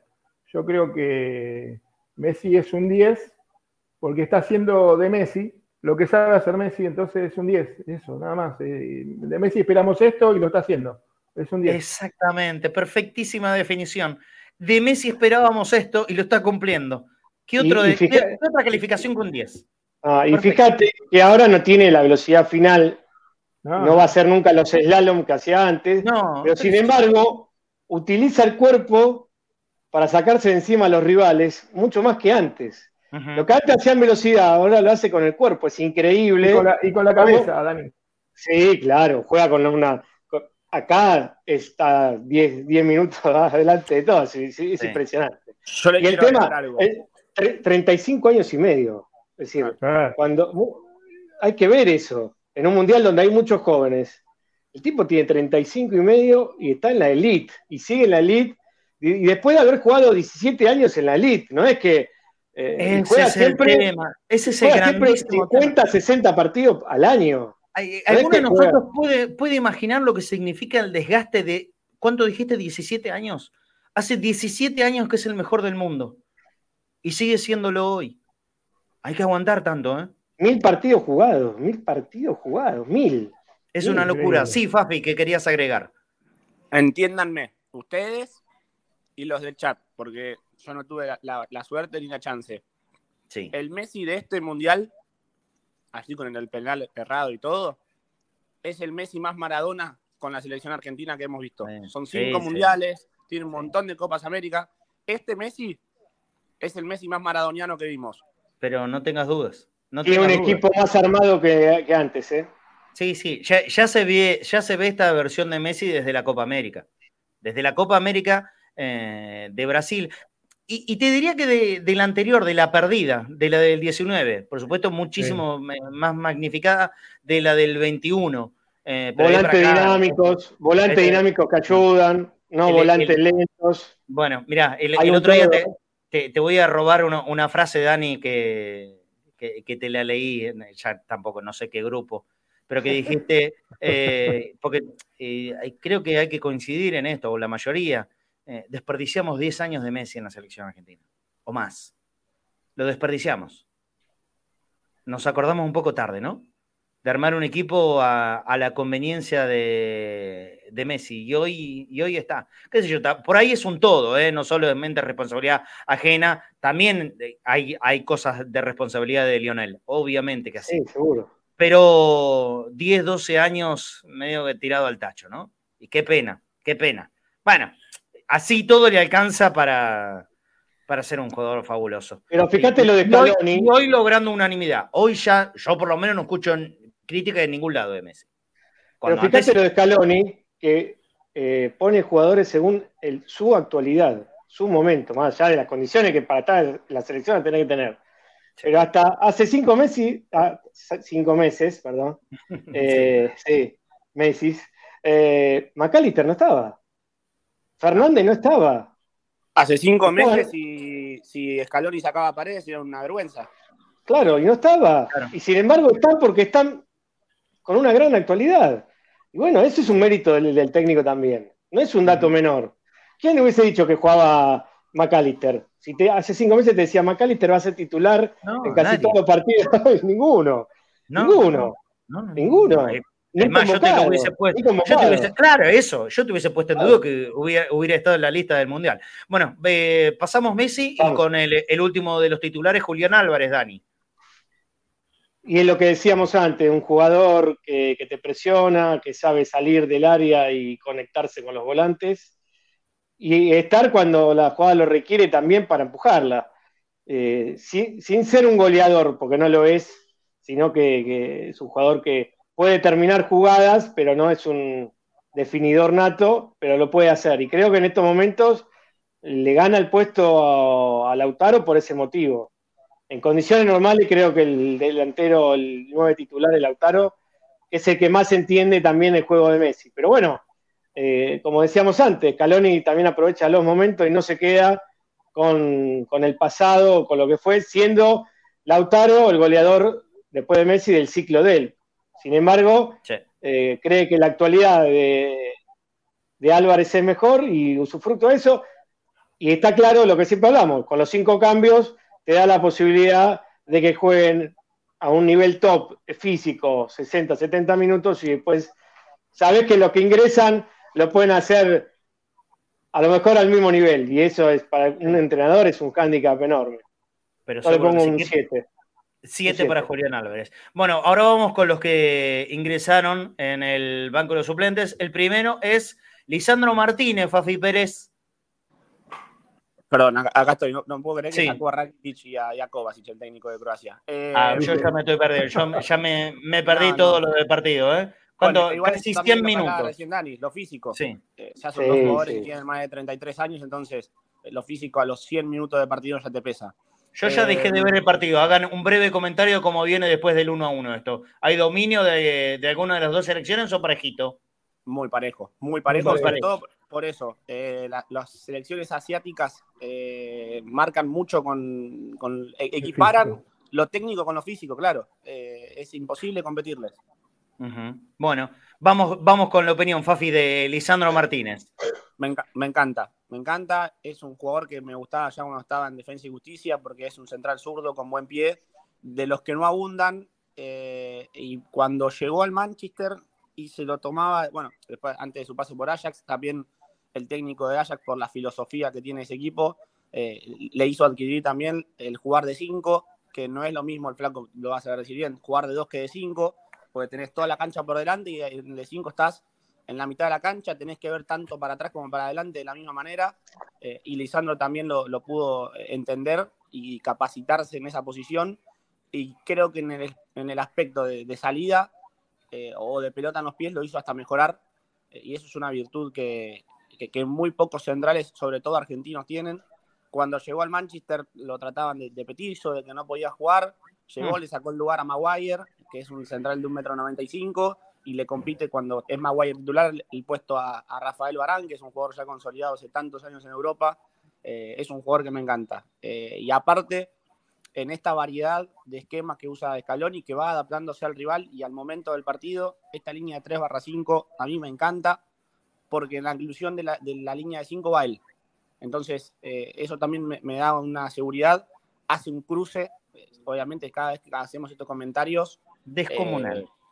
Sí, y, yo voy salvando la diferencia. Recién dije, bueno, entiéndanme, yo no lo viví, pero hoy es un Messi maradoniano. Bueno, la salvación de la salvada de, Lisandro Martínez me hizo acordar a la de a la de Mascherano contra Holanda, justamente, en semifinales en 2014. ¿Y sí? Porque el Dibu ya estaba recostado sobre un lado, la pelota parecía que iba hasta el otro palo, eh, y Lisandro había entrado hace cinco minutos y se jugó la vida. Y en la, la tapada del Dibu, la última, el que está sobre la línea del arco también es Lisandro. Entonces, eh, a mí me encanta, yo le voy a poner un 8. Perfecto. Eh, qué, qué, periodista completo Fafi Pérez, ¿eh? No solamente te da información de boca, sino que la tiene recontra clara con todo el fútbol eh, europeo. Un periodista de la puta madre, Fafi Maradoniano. Sí, sí, sí. A ver, continuamos, continuamos con otro de los ingresados, a ver quién es el segundo. Me toca a mí, ¿no es cierto? ¿Qué podemos decir de Lautaro? Está pifiado, está errado está errado, cuando, cuando los goleadores, eh, es esa cosa tan grandota que es el arco, se les hace así de chiquitito, chiquitito, para mí no es una cuestión ni de problema físico, ni muchísimo menos de falta de técnica, obviamente, porque a, eh, Lautaro le sobra técnica por todos lados, es un delantero de los mejores del mundo. ¿Qué se le puede discutir a Lautaro? Simplemente que está en un momento que con, eh, desde la cabeza de absoluta falta de confianza la sesión, de, la sesión de Messi dentro del área, donde él tiene que abrir el pie y en situaciones normales la coloca contra el palo, 3 a, 0, a otra cosa, nos vamos a dormir. Y él la enganchó abajo, la tiró 7 metros arriba del trasaño, que el propio Lautaro dice, pero no, no puede ser. Fastidiado con, eh, con él mismo, porque no, no, hay no hay otro reproche para nada ni para nadie, sino con él mismo, que ve que lo tiene cerrado al arco, que está errado, que está pifiado en todo. Y obviamente, como pasa en este caso con los goleadores, ya va a llegar el momento de la recuperación. Y el momento puede llegar a ser en el próximo partido, o en el otro, o en el otro. va a meter un gol decisivo, Marce, va a meter un gol decisivo. Seguro, es lo, es lo que pensamos todos. No lo descalifica ni un poquito como jugador. Pero la verdad es que no está rindiendo y el puntaje no es el bueno, no, no, no es el que le correspondería a un jugador de su categoría pero por lo que tuvo y no pudo convertir, para mí Lautaro es un 4 el otro día contra Australia. Continuamos ya con jugadores que jugaron poquito tiempo, pero jugaron en definitiva. Le, Flaco Fornés, Tagliafico, ¿cómo lo viste? A ver, entraron en un momento muy difícil del partido, cuando vos tenés a los jugadores ya al equipo contrario caliente, eh, llegando un poco más, y la verdad es muy difícil, para mí un 6 para no, para no matarlo, pero a ver, es muy difícil entrar y, Australia desbordando casi en ese momento, ¿no? Sí, sí. Porque es muy difícil entrar frío con jugadores calientes que te vienen con la pelota ya desbordando y en velocidad y vos tenés que arrancar, por más que haga una buena entrada en calor, es muy difícil. Es muy difícil emparejar. Eso hay que tenerlo en cuenta, esto que dice el flaco Fornés. Si viene Nini Pon, ¿eh? Se viene Nini Pon. Estarán cantando esa. Oh, Nini Nini Pon, Nini Pon, Nini Pon, Nini Nini Pon. Están los 90 minutos los muchachitos. En el teatro, y ahora más. Nini Pon. Nini, claro, cantaban eso. Qué antiguo, ¿no? Al principio cantaban eso. Le sacó, le sacó un remate bárbaro el arquero croata. ¿Cómo se llama el arquero croata? ¿Tenemos la formación? Hincha pelota le pido al control que tengan de todo, ¿no? Pero si lo tenemos, lo podemos averiguar porque ya ha sacado un par interesante. Pasa que los remates van bien al arco, pero muy al medio. Al medio. Ahí está el arquero, ¿no? Muy al medio. Hay que buscar esquinar un poquito más. Viene el correr para Japón, estamos jugando tiempo adicional el primer tiempo ya está a punto de culminar, llegando a los 15 del primer suplementario. Ahora voy a leer. ¿Cómo es? Livakovic. Livakovic. Ok, a ver, se viene Japón con cabezazo dentro del área, la pelota arriba, bien arriba y se la queda justamente atenazándola y embolsándola. Pero este, no, este es otro, otro nombre, ¿eh? ahí veo muchas más consonantes. ¿Hubo cambio de arquero? ¿Puede ser? porque me parece que en, eh, en, el buzo había otro nombre. Si no, será Livakovic. ¿Así? Ok, bueno, Livakovic. No, pero no, te guíes por los buzos, Marce. ¿eh? Esta nueva. Bueno, el, 10 de la selección de Holanda que vamos a enfrentar el viernes eh, es Memphis Depay, pero la camiseta se pone Memphis porque se peleó con el, padre y no quiere llevar el apellido en la camiseta. O sea, Depay no lo quiere llevar en la camiseta y no ah, quiere que le digan más así. Ahora, para todo el mundo, él es Memphis. Y en España dicen Memphis. Muy bien. A ver si viene una réplica de Croacia. Se acerca hasta la posición del área grande la alcanzan hasta la derecha, porque ahí viene el ataque. El zurdazo al medio buscando el cabezazo, rechazo de Japón. Siguen corriendo los nipones, el partido está uno a uno. Hay 42 segundos ya de suplemento del primer eh, tiempo de la largue. El partido de los 90 terminó 1 a 1, continúan de la misma forma. A ver el árbitro cuando da por terminado esta primera parte de suplemento, dale, no la haga correr más, muchacho. Empecemos dio dos, segundo. Dio dos minutos, dio dos minutos, va uno y medio. Bueno, no hay ninguna consideración también a veces de los árbitros, ¿eh? hubo, cambio, hubo cambio, hubo cambio, por eso. Ah, bueno, pero. Eh, adicional final, si tenés ganas, pero ahora en el primer suplemento. Bueno, listo. A ver, si viene Croacia, ya no hay muchas fuerzas, claramente. ¿eh? Claramente. No Sí. No, no, el, equipo croata siente esto, está replegado. Japón terminó el primero de los tiempos de suplementario, ha terminado en este momento. Lo que van a hacer es cambiar de sector de la cancha y van a proseguir con el partido. ¿Habrá penales? Por primera vez en el Mundial habrá penales. Bueno, lo veremos. Eh, ¿Estaremos hasta el final? No, no lo sé. No lo sé. Dos y cuarto y hay que ir cerrando. También, ¿a quién le toca ahora analizar a Montiel? A Dania Cornero. ¿Cómo lo viste? Poco, la verdad que, como decía Flaco, entró a lo último, tuvo menos protagonismo incluso que, que Tagliafico, porque Argentina, recuesta siempre cuando Messi encara de, de, derecha a izquierda, realmente vuelca el juego como hacía en el Barcelona con Jordi Alba, con el lateral que, sube por ese lado. Y tuvo un par, y yo lo vi, bueno, Tagliafico un poco más lento. En cuanto a Montiel, eh, está claro que es suplente, suplente con respecto a Molina. Creo que una selección que ataca como la Argentina, la descarga, Molina te ofrece llegar siempre un poco más al fondo. Y Montiel es más defensivo y no se asocia tanto en el circuito de ir a buscar. Creo que es distinto cuando juega Di María porque ahí sí, te ofrece un poco más. Pero incluso eh, creo que es un jugador que ingresa porque se necesitan piernas frescas, pero no, suele aportar soluciones extras al equipo. Es un cumplidor, yo creo que no más de seis puntos. Tema de charla y lo, tiro ahí, no para hablarlo ahora, ¿eh? sino para, si Dios quiere, la semana que viene, si es que Argentina lo puede pasar a Países Bajos, con selecciones muy potentes de delanteros tremendos, como por ejemplo puede llegar a ser Brasil. ¿Conviene seguir manteniendo Molina? O se elige a Montiel? Para la semana que viene, mirá la final de la Copa ¿eh? América, Marce, y todo el transcurso. Nahuel Molina titular y Scaloni con el cuerpo técnico leyendo cómo jugaba Brasil, que Neymar se recostaba por ese lado, la final la jugó Montiel. Bueno. Y contra Italia también, ¿no? Contra Italia creo que también, ¿no? Bueno, claro. Esto, de esto, si Dios quiere, lo hablamos la semana que viene, ¿sí? Cierra Fafi Pérez con Ezequiel Palacio. Prácticamente no tocó la pelota, pero bueno, se culminemos, Fafi, dale. Sí, no, no, tuvo muchos minutos. Es un jugador que a mí me encanta porque es ese volante mixto que no, entiendo que la Argentina no lo tiene, porque Alexis, recién decíamos, es más ofensivo y ahora es, es con el Brighton.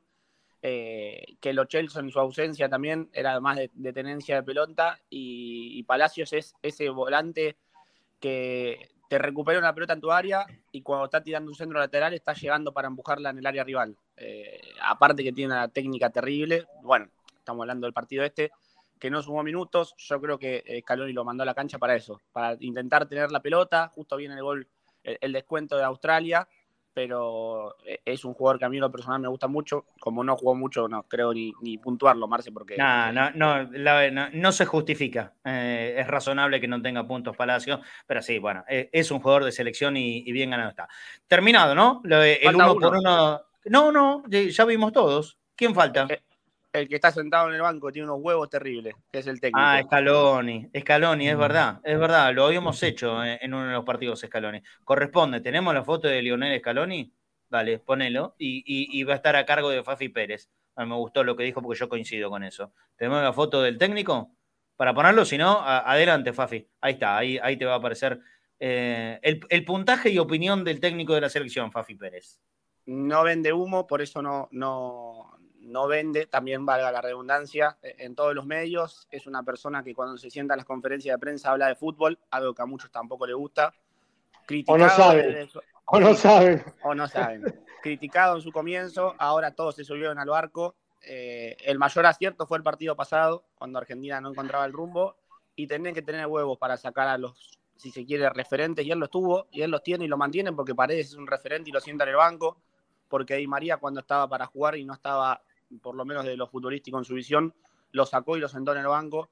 Así que tiene unos huevos terribles y, lo deseo lo mejor porque a la gente que, es buena y que cuando hace su trabajo no la dejan ser como no lo dejaron ser en su momento, yo le deseo lo mejor.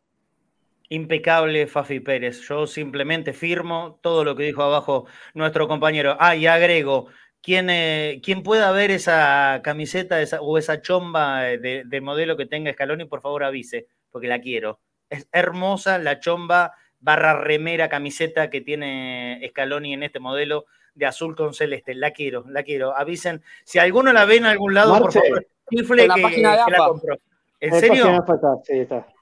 ¿Esa, esa, ¿Ese modelo exactamente así? Y está la bermudita blanca que está divina, pero 18, 18 pesos sale. Ah, bueno, sí, sí, sí, sí, igual, igual que la entrada de Fito. Eh, bueno, recordá, cómo, le pegaron cuando dijo que le gustaba jugar en, el templo, ¿no? Claro. A Lionel. Sí, sí, bueno, pero eso, eso, es otra cosa, ¿eh? Yo sé que no vamos a extender, Marce, pero eh, la diferencia abismal que, hubo desde el primer partido hasta el del otro día con la gente. Este, yo en, mis redes sociales publiqué un video filmado de la platea, Messi con De Paul yendo a patear un córner y toda la gente haciendo esa reverencia que, se inició y que instalaron los del Barcelona para con Messi. Todas las dos cabeceras eh, haciendo la reverencia a Messi es terrible. La verdad parece que están jugando en Argentina. Tal cual, tal cual. Perfecto, ahora sí, Perdone, una, dejo una pregunta, dejo una pregunta. ¿Messi está jugando para Argentina o está jugando para Messi? Cuando antes jugaba para la Argentina y ahora juega para Messi, porque Messi, está sabiendo lo que rinde y Messi sabe las cosas que tiene que hacer, ¿no? Me parece Yo que, creo que es el, más Messi, el más Messi. Yo creo que es una ida y vuelta, es una ida y vuelta. Messi se siente líder como nunca de la selección argentina y tiene compañeros que juegan para él, que entiende que hay que jugar para él porque le conviene a todo el mundo. Pero cuando tiene que jugar, no siempre. Incrementarle el claro, ¿eh? a eso voy. No, no siempre. Viste que antes, antes era todo No es tan participativo, claro. no es tan participativo, sino que ahora Messi hace lo que tiene que hacer Messi. Hoy se juega como le conviene a Messi. No, no para que él pueda brillar, sino que le conviene a Messi y en, en un ámbito de conveniencia, él brilla porque es un genio. Y también la diferencia, Marce, ¿eh? Y Robert, no está la diferencia constantemente buscando espacios. Claro. Si no hay espacio, justo. Claro. Saco la diferencia que estos volantes corren todos. Claro. Sí. Y no hay vuelta. Entonces, como ocupan espacio, muchos espacios, Messi no necesita recorrer tanto. Y la pelota le va a llegar siempre antes. Antes vos tenías jugadores muy posicionales. Y, y que bueno, era muy bueno. Claro, y eran muy buenos, pero ocupaban un espacio puntual y Messi tenía que ocupar otros para poder desmarcarse. Vos decís, ¿cómo hace Messi para recibir siempre solo? Justamente corre para desmarcarse, como hacía Román en su momento. ¿Cuántas, veces habíamos, ¿cuántas veces habíamos visto a Messi ir eh, pasando la mitad de la cancha para tener la pelota? ¿Cuántas veces? Y hoy no es algo que ocurra tan habitualmente. no hace falta. ¿Mm? No es así. Bueno, listo. Cerrado el, eh, tema del uno por uno de la selección argentina y también cambiamos el capítulo, volvemos a Boca, Fafi Pérez. ¿Te parece? Hacemos un informe rápido de, lo más importante que haya en, estas horas y yo voy haciendo algún agregadito si, si lo veo conveniente. El equipo empieza entonces el trabajo, trabajo, jueves 7, se reúnen para estudios médicos el miércoles 6. ¿Va a haber alguna sorpresa? ¿Va a haber alguna caripela nueva para el miércoles o jueves, Fafi? No, no. Bueno, sí, sí, te voy a decir que sí porque eh, en principio el miércoles a los estudios, y, esto eh, me, lo dijo él, se va a presentar a entrenar Nicolás Valentini. Ajá. Terminó su préstamo con Aldo Civi, en realidad finaliza el 31 de, de este año, y se va a presentar Nicolás Valentini. ¿Por qué aclaro? Porque es el único porque lo mismo debería ser X Fernández.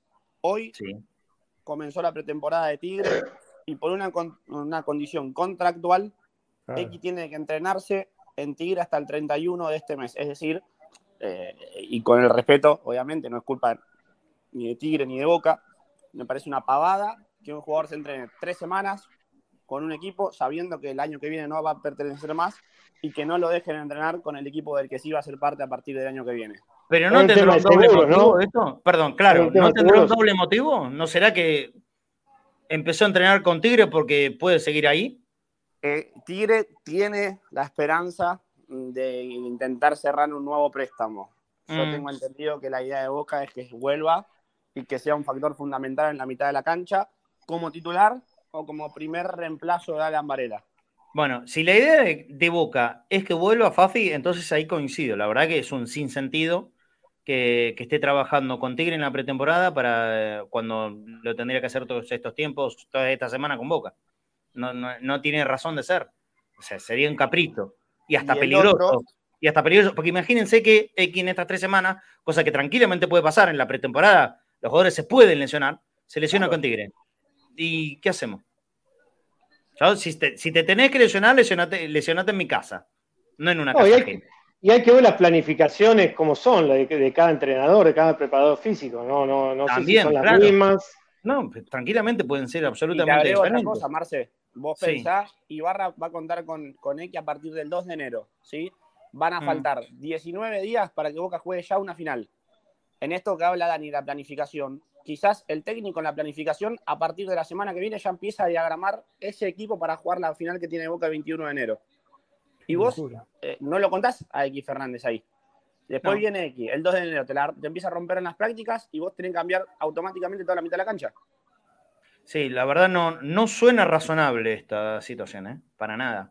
Si por una cuestión de, la letrita que dice hasta el 31 de diciembre, bueno, eh, eh, habrá que empezar a poner los contratos hasta que finalice la temporada futbolística. Igual eso se soluciona con plata, ¿eh? Porque. No, pero el único que falta es que pagarle por, tres semanas. Dale, déjate de joder. No, bueno, pero, por eso yo aclaraba que Valentini viene. Valentini, eh, en lo personal, él tiene pensado el miércoles presentarse a realizarse los estudios médicos.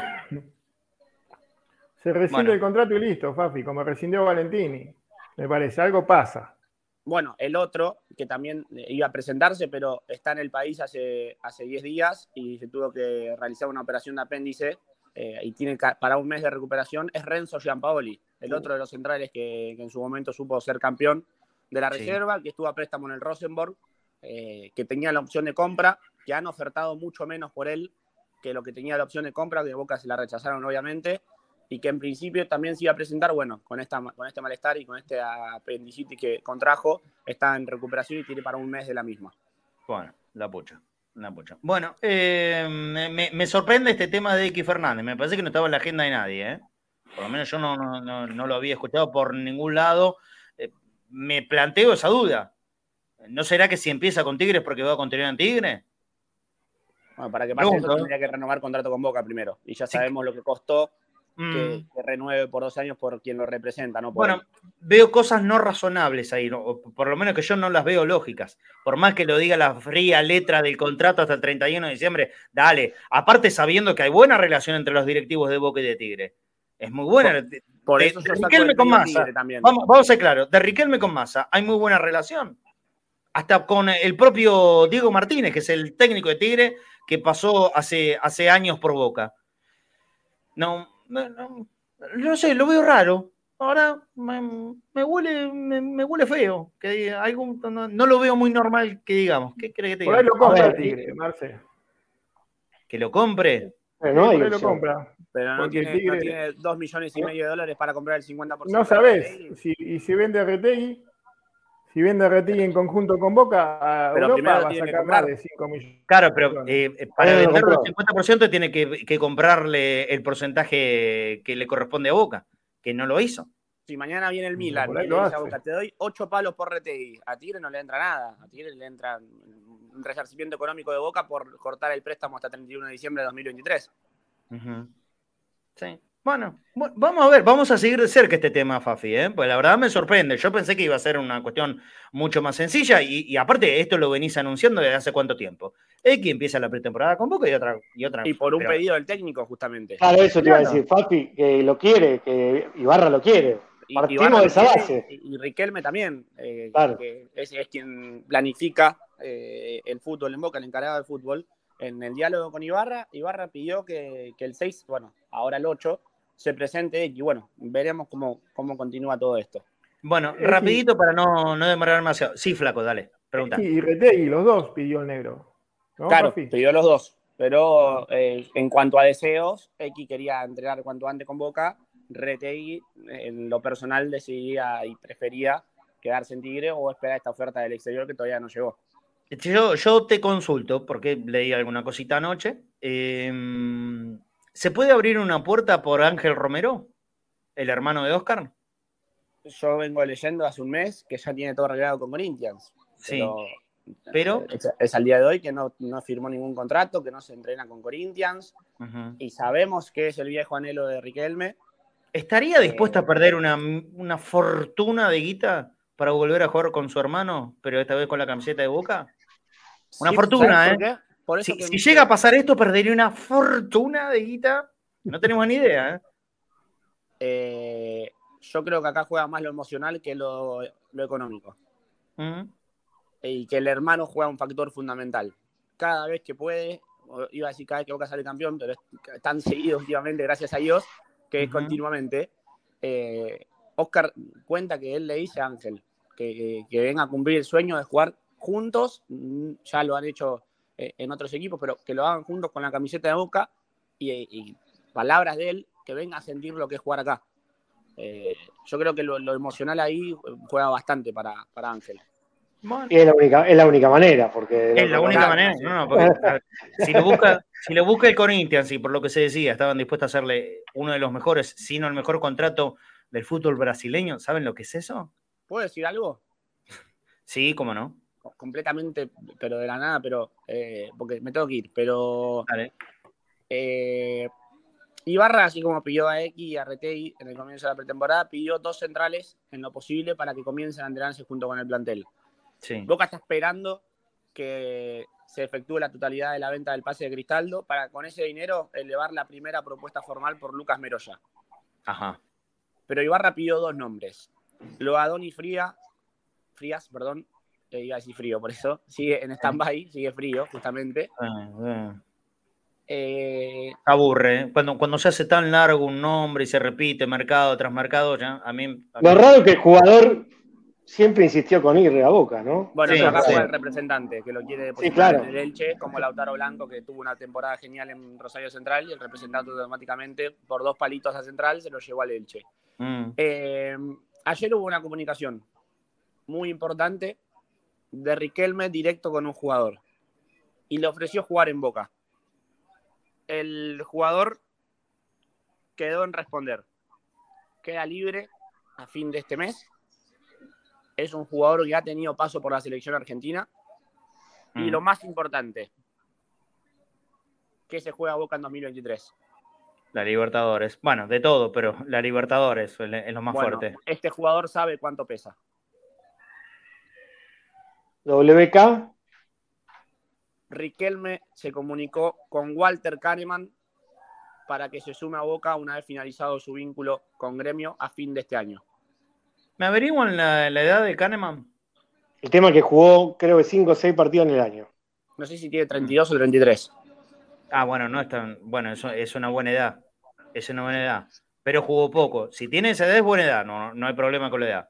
Pero jugar 5 o 6 en el último año es poco. Pero la cumple en marzo 32. ¡Epa! ¡Epa, Fafe Pérez! ¡Epa! ¿Qué pasó? ¿Fue por el tiro que pasó? Sí, casi en, marzo, en marzo cumple 32, Kahneman. Ah, mira. Bueno, es joven. Es joven. Es un jugador joven. Yo lo traigo. Yo lo traigo. Eh, si hay que ponerlo a punto, lo traigo. Sí, lo traigo. Es, eh, es joven eh, es la característica de, defensor que puede adaptarse bien a Boca. Si se abre la chance, yo lo traigo. Eh, me gusta más Meroya, ¿eh? Me gusta más Meroya, pero si se puede abrir una posibilidad para Kahneman. que Barra pidió dos ideal. En, ese sector, ¿eh? pidió dos sí. sí, Fafi, lo de Zambrano, porque en los últimos días se habló desde Perú, por lo menos, que estuvo en conversaciones con Alianza Lima. Finales. Sí, y, le ofrecieron un, muy importante salario en Alianza Lima. Un deseo que tiene el Kaiser es jugar en, el fútbol de su país, algo que nunca pudo hacer. Eh, la propuesta de Boca la tiene hace dos meses, todavía no la respondió y el contrato, al igual que el del Pulpo González, se vence en el de ambos el 31 de este mes. Impecable, Fafi. Em, la seguimos en, en, la semana. Mañana no vamos a tener programa. Mañana martes no vamos a hacer programa pero sí volvemos el miércoles. El miércoles nos contaste que van a reunirse los jugadores para hacer estudios médicos. Bueno, si hay alguna otra novedad, algo de último momento, lo vamos a estar contando. Ah, un detallecito. Em, ¿Vos estás muy seguro que Boca juega el 21 una final en, en Dubái? Lo que tienen en Boca es que el 21, así como lo anunciaron hace algunos meses, Boca juega en Abu Dhabi una final no conocen el rival, porque se ha especulado en las últimas horas que iba a ser Racing. En Boca no entienden el por qué sería Racing y no sería Patronato, que fue el ganador de la Copa Argentina, por lo que tendría que jugar Boca esa Copa. Bueno, mm, eh, bueno. por el momento empiezan a planificar el año para esa fecha. En vez de el resto de los equipos que arranca el 27, en Boca dicen, bueno, nosotros arrancamos el 21. Eh, Fafi, yo te hago un aportecito eh, de eso. En Boca no tienen nada confirmado. Todo, así me dijeron, literal solamente rumores, ni oficial, ni confirmado, ni nada, solamente rumores. Nosotros no sabemos nada, simplemente para ir averiguando un poquito más. Abrazo grande, Fafi. Dale, Marce, abrazo grande para los tres. Eh, yo te diría que principios de enero eh, te vayas guardando unos días para ir a San Juan, porque probablemente, así como fue en 2019 con Russo, Boca una serie de dos amistosos en esa hermosa provincia de San Juan. Bueno, veremos cómo nos organizamos. Yo del 9 al 16 me voy de vacaciones y no hay nada, ah, nada ni nadie que, que, lo vaya a modificar eso. Así que por ahí se flaco Fornés está en condiciones de viajar a San Juan. Y, ah, me voy. Una semana, ¿qué te pasa? Una semana. Necesito. ¿Y las mujeres? ¿A dónde te vas? No, qué Cancún, qué Cancún. Me voy, a, me voy a Mar del Plata, una playa bien lejos, bien lejos, alejada en, eh, en Mar del Plata con, con mi familia. Qué, Cancún, qué mujer. Bueno, chao Cancún, chao, nos vemos. Eh, Abrazo grande, bye, bye, bye. Rápido, entro en el terreno de Dani. Eh, Escalón iba a ensayar con Enzo y con Paredes. Ah, bueno, bueno, bien, de, ah. algo de esto estuvimos hablando. Chao, querido, nos vemos mañana, el miércoles. El miércoles. Hasta el miércoles. Abrazo grande. Antes de irnos, vamos a poner unas imágenes de, de algo muy bueno que pasó este fin de semana y con el futsal de Boca, ¿sí? Con el futsal. Tanto el femenino como el masculino. Ambos eh, con, sus cosas fuertes por jugar. Lo tenemos para mirar el videito de las chicas. Este, bueno, aquí, aquí las fotos. Este es el festejo. El fútbol femenino de Boca, señores, ha logrado llegar a la primera división. Esta es una actividad que hay, hay, que ser concretos en esto. Estaba completamente dejada de lado en el club. Completamente dejada de lado se restableció el fútbol femenino, no hace mucho tiempo, hace, hace poco, hace poco. Bueno, y lo levantaron de, tal manera que Boca participando desde la segunda categoría, ya en, unos meses nomás, poquito tiempito, logró ascender a la primera división del futsal femenino. Estos son los festejos el, día sábado a la noche en el Quinquela. Ahí le ganaron 5-2 a Argentinos Juniors. Así que las chicas, no, no, no, no, no, pero no, tengo el, futsal, me parece que fue el, femenino fue el sábado, me, parece, ¿eh? Me parece. Me parece que fue el sábado. El, el del día de ayer fueron los varones, que jugaron con San Lorenzo y le ganaron la segunda final. Corroborame, pero estoy casi seguro que fue el sábado lo de las mujeres. Le ganaron 5-2 y ascendieron a la primera categoría del futsal femenino.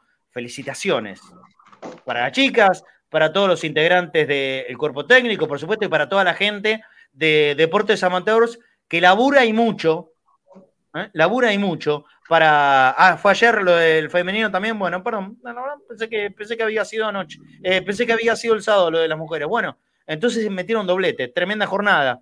La verdad estaba confundido, convencido, ¿eh? que había sido el sábado. No, fueron los dos el domingo entonces. Las mujeres que salieron campeonas le ganaron a Argentinos Juniors 5-2 y también tenemos fotos del el futsal masculino que le ganó la segunda final a San Lorenzo. Ahora va a haber un tercer partido, finalísimo, finalísimo, que va a ser en, eh, territorio Cuervo, allá en el Pando. Eh, Boca lo goleó a San Lorenzo, lo barrió, ¿eh? le ganó por siete goles a dos. Así que le, digo, le da la posibilidad de este tercer partido. Estamos hablando de los dos mejores equipos del futsal en la Argentina, ¿no? Boca y San Lorenzo, San Lorenzo y Boca se reparten los campeonatos, eh, así que me imagino una tercera final dura, difícil. Mira, la, fortaleza. Había sido, el jueves, había sido el jueves en San Lorenzo, la segunda la ganó Boca en el Quinquela por una interesante diferencia, 7 a 2 en futsal, no es fácil de conseguir, ¿eh? Y Boca lo hizo y ahora hay que jugarse la vida el, tengo entendido que el, martes o el miércoles, si alguien me lo puede confirmar esto, que, y, aparte yo sí va a ser allá en, en, el Pando, en la parte de atrás de... Carrefour. bueno, pero ya no es más Carrefour. ¿eh? Ahora, ahora, es el centro de vacunación. El centro, el centro de vacunación. Sí, sí, sí, sí. Ahí, ahí voy a ir mañana. Ahí voy a ir mañana, voy a llevar a, a mi vieja. Eh, hay, que, hay que tener mucho cuidado, che, otra vez. ¿eh? hay que tener mucho cuidado. Eh, se están creciendo los casos y los porcentajes demasiado rápido. 279%. Sí, última zona. Con cuidado. Eh, una cuestión Porque la gente no completó esquema. La gente no completó esquema de vacunatorio. Ese fue mm. eh, ese problema. De la primera a la segunda hubo una gran diferencia y después a partir de esa cantidad también mucho más. Pocos tienen cuatro, mi mamá tiene las cuatro. Mi mamá tiene las cuatro. Yo también tengo las cuatro. Eh, y mañana voy a aprovechar, le voy a llevar ahí a, Avenida La Plata. Bueno, en la parte de atrás, que es donde está el microestadio de San Lorenzo, ahí el martes va, a jugar Boca. Va, por Boca. Gracias, gracias, Silvita Ojeda, que, me, ayuda. Eh, que, se va a jugar la, final. No, hay, cosas que la verdad que no, no, sé, no estoy tan al tanto, pero de verdad que muchas felicitaciones para la gente que, está manejando futsal. Se trabaja muy bien en el futsal de Boca, y lo digo con conocimiento de causa. Ustedes sabrán, bueno, en, estas semanas eh, Ciro dejó de ir porque hay prioridades que tienen que ver con el estudio. Pero, pero sé cómo, cómo trabajan, desde categorías eh, que son prácticamente recreativas hasta la de las competencias en serio.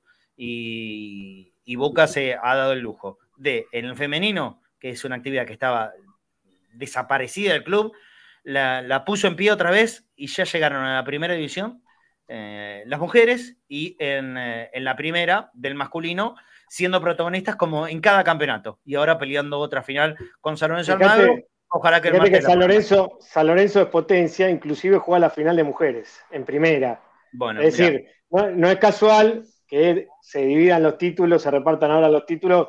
Cuando era predominante San Lorenzo, bueno, ahora se metió Boca hace ya un par de años en la conversación y, está ganando, claro, tiene, tiene con qué, pese a hacer muchos cambios, bueno, acá Mica Farina sabe mucho más, pero digo, Boca hizo muchos cambios, se fueron muchos jugadores, porque aparte, la realidad económica, sabemos que un jugador que juega a lo mejor en la selección argentina o tiene la posibilidad, se le abre en otro frente de jugar. claro, exacto. Sí, sí, sí, sí, y, Boca, sin embargo, se, armó un buen equipo para seguir en competencia, tanto es así que se está jugando ahora la chance de poder ser campeón en un tercer partido definitorio que se juega de visitante. Pero a, tener fe, ¿eh? el equipo va a pelear, sin dudas que va, que va a pelear. Ahí vamos a estar atentos. ¿Se puede ir? ¿Se podrá ir a ver el partido? Sí, pagando, ¿no? La entrada. ¿Se podrá ir a ver? los dos primeros los visitantes no pudieron. Ah, no pudieron, bueno, entonces, entonces no creo. No creo que nos dejen. Bueno, una pena. Eh, eh, lo, estaremos mirando por la tele. Entonces, mañana este, este partido definitorio. Eh, felicitaciones a, toda la gente que, está trabajando en, futsal de Boca y, por supuesto, a, Deportes Amateurs, que, que se maneja muy bien. Que se maneja muy bien. Tanto futsal como vóley. Boca participa en todas las competencias. Y como llevan la camiseta de Boca, esto es así, ¿no? Por más que uno entienda que por ahí son deportes recreativos menores. Acaba de ganar Croacia, señores. Acaba de ganar Croacia en la definición por penales y nos quedamos hasta el final. Bueno, Croacia pasó a cuartos de final en la Copa del Mundo, le ganó por penales a Japón. Ahí está, el festejo de los croatas, un sufrimiento de aquellos. Quedó fuera del Mundial. Clave el arquero. Tal vez, y sí, tal vez la, la revelación, Japón se ganó, se ganó el estatus de revelación del Mundial, ¿no es cierto? Por haber eliminado a Alemania, por haberle ganado a España. La gran revelación del Mundial queda eliminado con Croacia. Después de la definición por penales, ganó 3 a 1. Erraron mucho. Bueno, hay que seguir eh, practicando. Sí. 3 a 1. Le alcanzó para, para ganar a los croatas. Se vuelve Japón, sigue Croacia y pasaría a jugar entonces con el ganador del partido de esta tarde, Corea-Brasil, ¿no es cierto? Así es. Así es.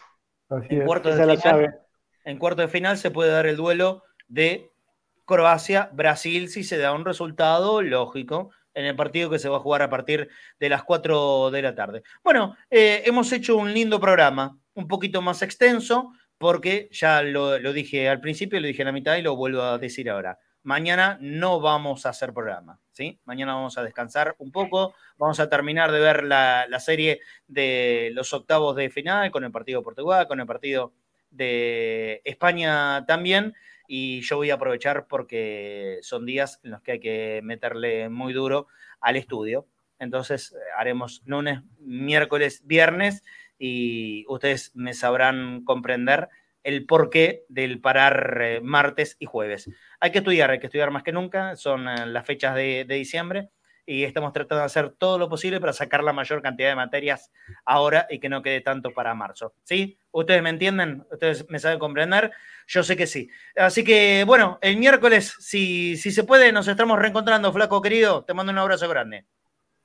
Dale, Marce, te adelanto algo. A ver. De un nuevo programita semanal esa. A ver. Vamos todavía. Diga. Eh, sí, todavía no tenemos nombre, pero te adelanto, eh, lo vamos a hacer con Mechi. Muy bien. Muy bien. Me encanta. Juro que me estoy enterando ahora, ¿eh? no sabía absolutamente nada. No sabías nada, no, por eso te la tiré así de frío, para que entres. Me encanta, pero me parece brillante. Me encanta. Hoy, hoy así, me, venía de la boca de, hablar con una gente y, en el colectivo 152 dije, ¿y por qué no hacer un programa con una mujer? Y se me prendió Mechi. Pero ni hablar, ni hablar. Y, le mandé un WhatsApp, y le mandé, viste, WhatsApp, Mechi, tengo ganas de hacer esto, ¿qué te parece? Dale, vamos, me dijo. No, Mechi es una genia. Olvídate, la, mejor compañera, la mejor compañera que, que podías haber elegido. Brillante, flaco. Bueno, después me van a ir contando a medida que vaya creciendo el proyecto, pero obviamente las puertas abiertas.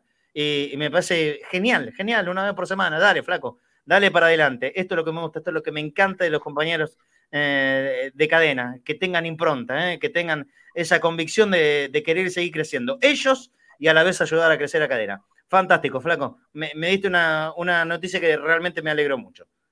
Sí, sí. Ya un WhatsApp fue, un WhatsApp. Viste cuando me hacen un WhatsApp y otro lado te dicen, dale, vamos. Mira, quiero hacer esto. Uy, bárbaro. Chao. Es que, es que hay que ser resolutivo. No, no hay que dar tanta vuelta. No hay que dar tanta vuelta. Hay una idea, hay una buena idea por delante. A los papeles, adelante. Adelante, adelante, no hay que dar vuelta, no, es necesario mil reuniones. Si con un mensaje de WhatsApp puede alcanzar y sobrar. Y después eh, va a salir maravilloso. Flaco, felicitaciones. Si, si se puede, nos estamos reencontrando el miércoles. Dale, dale, nos vemos el miércoles. Un abrazo a los dos, un abrazo a todos y bueno, vamos a seguir rezando, ¿no? Por supuesto, por supuesto. Abrazo grande. Chao, Dani. También nos vemos el miércoles ya con la definición total de, de, los octavos. Nosotros pensando en lo que va a ser el partido del viernes contra Países Bajos. El viernes también va a haber programa, vamos a analizarlo con Pancho, todo. Y, nos vamos a ir metiendo a poquito lo que ya es inminente comienzo de pretemporada de Boca. Sí, una semanita cargadita, ¿no? Sea, con Boca a pleno, pretemporada y con, con momentos decisivos del Mundial. Ya no tantos partidos, pero todos con una importancia suprema. Así que viendo rivales, ojalá que Argentina, yo tengo plena confianza, ¿eh? Que se va a pasar. Eh, es más, creo que el partido más difícil del, torneo va a ser semifinales. Yo creo lo mismo. Mirá lo que te digo. Eh, pero bueno, esperemos que sea así, esperemos que sea así. Eh, bueno, la semana que viene no voy a estar, es difícil que, esté, pero porque voy a estar de viaje, de egresados, acompañando ah, a egresados. acompañando a egresados. Así que bueno, hoy también se recibe Mateito de la primaria, así que también estamos a la tarde con, con fiesta, el viernes estuvimos con Camila, así que estamos con un fin de año movilizador. Bueno, movido. Sin, duda, ah, sin duda. Abrazo, abrazo, Dani. Otro enorme, Marcelito. abrazo enorme. Eh, terminado el programa volvemos a decirlo, mañana no, no esperen programa en vivo, obviamente si quieren ver esta versión repetida lo pueden hacer, queda colgado en YouTube, también en Facebook, lo pueden buscar en, cualquiera de los lugares, pero vamos a parar un poquito, yo necesito parar, necesito tiempo para ayudar eh, a estudiar a, a mi hijo. Mm, ya todo el mundo conoce la situación, lo planteo siempre al aire acá. Así que volveremos a encontrarnos en vivo a partir de las 13 horas, pero recién el día miércoles y luego haremos lo mismo el viernes, que es feriado, pero es el día que juega la Argentina y no podemos faltar. Vamos a estar acá, sobre todo para analizar el rival que vamos a tener ese día, que es Países Bajos, Holanda, como ustedes lo quieran llamar. Vamos a estar, como corresponde acá, también contando las novedades de una pretemporada ya iniciada de Boca para ese día viernes. Muchas gracias por comprenderla, la ausencia de mañana. Después, en el año, vamos a estar todos los días como corresponde. Abrazo grande para todos. Ojalá lo hayan disfrutado como yo. Chao, chao. La Copa del Mundo es la gran meta. Estás a tiempo, subí a la escaloneta. De Paul Paredes, Dibu y la banda a Qatar no van de paseo. Porque al volante en la escaloneta va un tal esta banda celeste y blanca traerá la copa. La escaloneta acelera y un gol en boca. Con estos pibes, calle y potrero, bien de primera. Toda Argentina sueña con traer la tercera Sigo alentando cómo no hacerlo. Si desde el cielo también alienta el Diego. Esta locura está por despegar por primera. Nos vamos a cantar. Esta banda celeste y blanca traerá la copa. La escaloneta acelera y un gol en boca con estos pibes, calle potrero, bien de primera.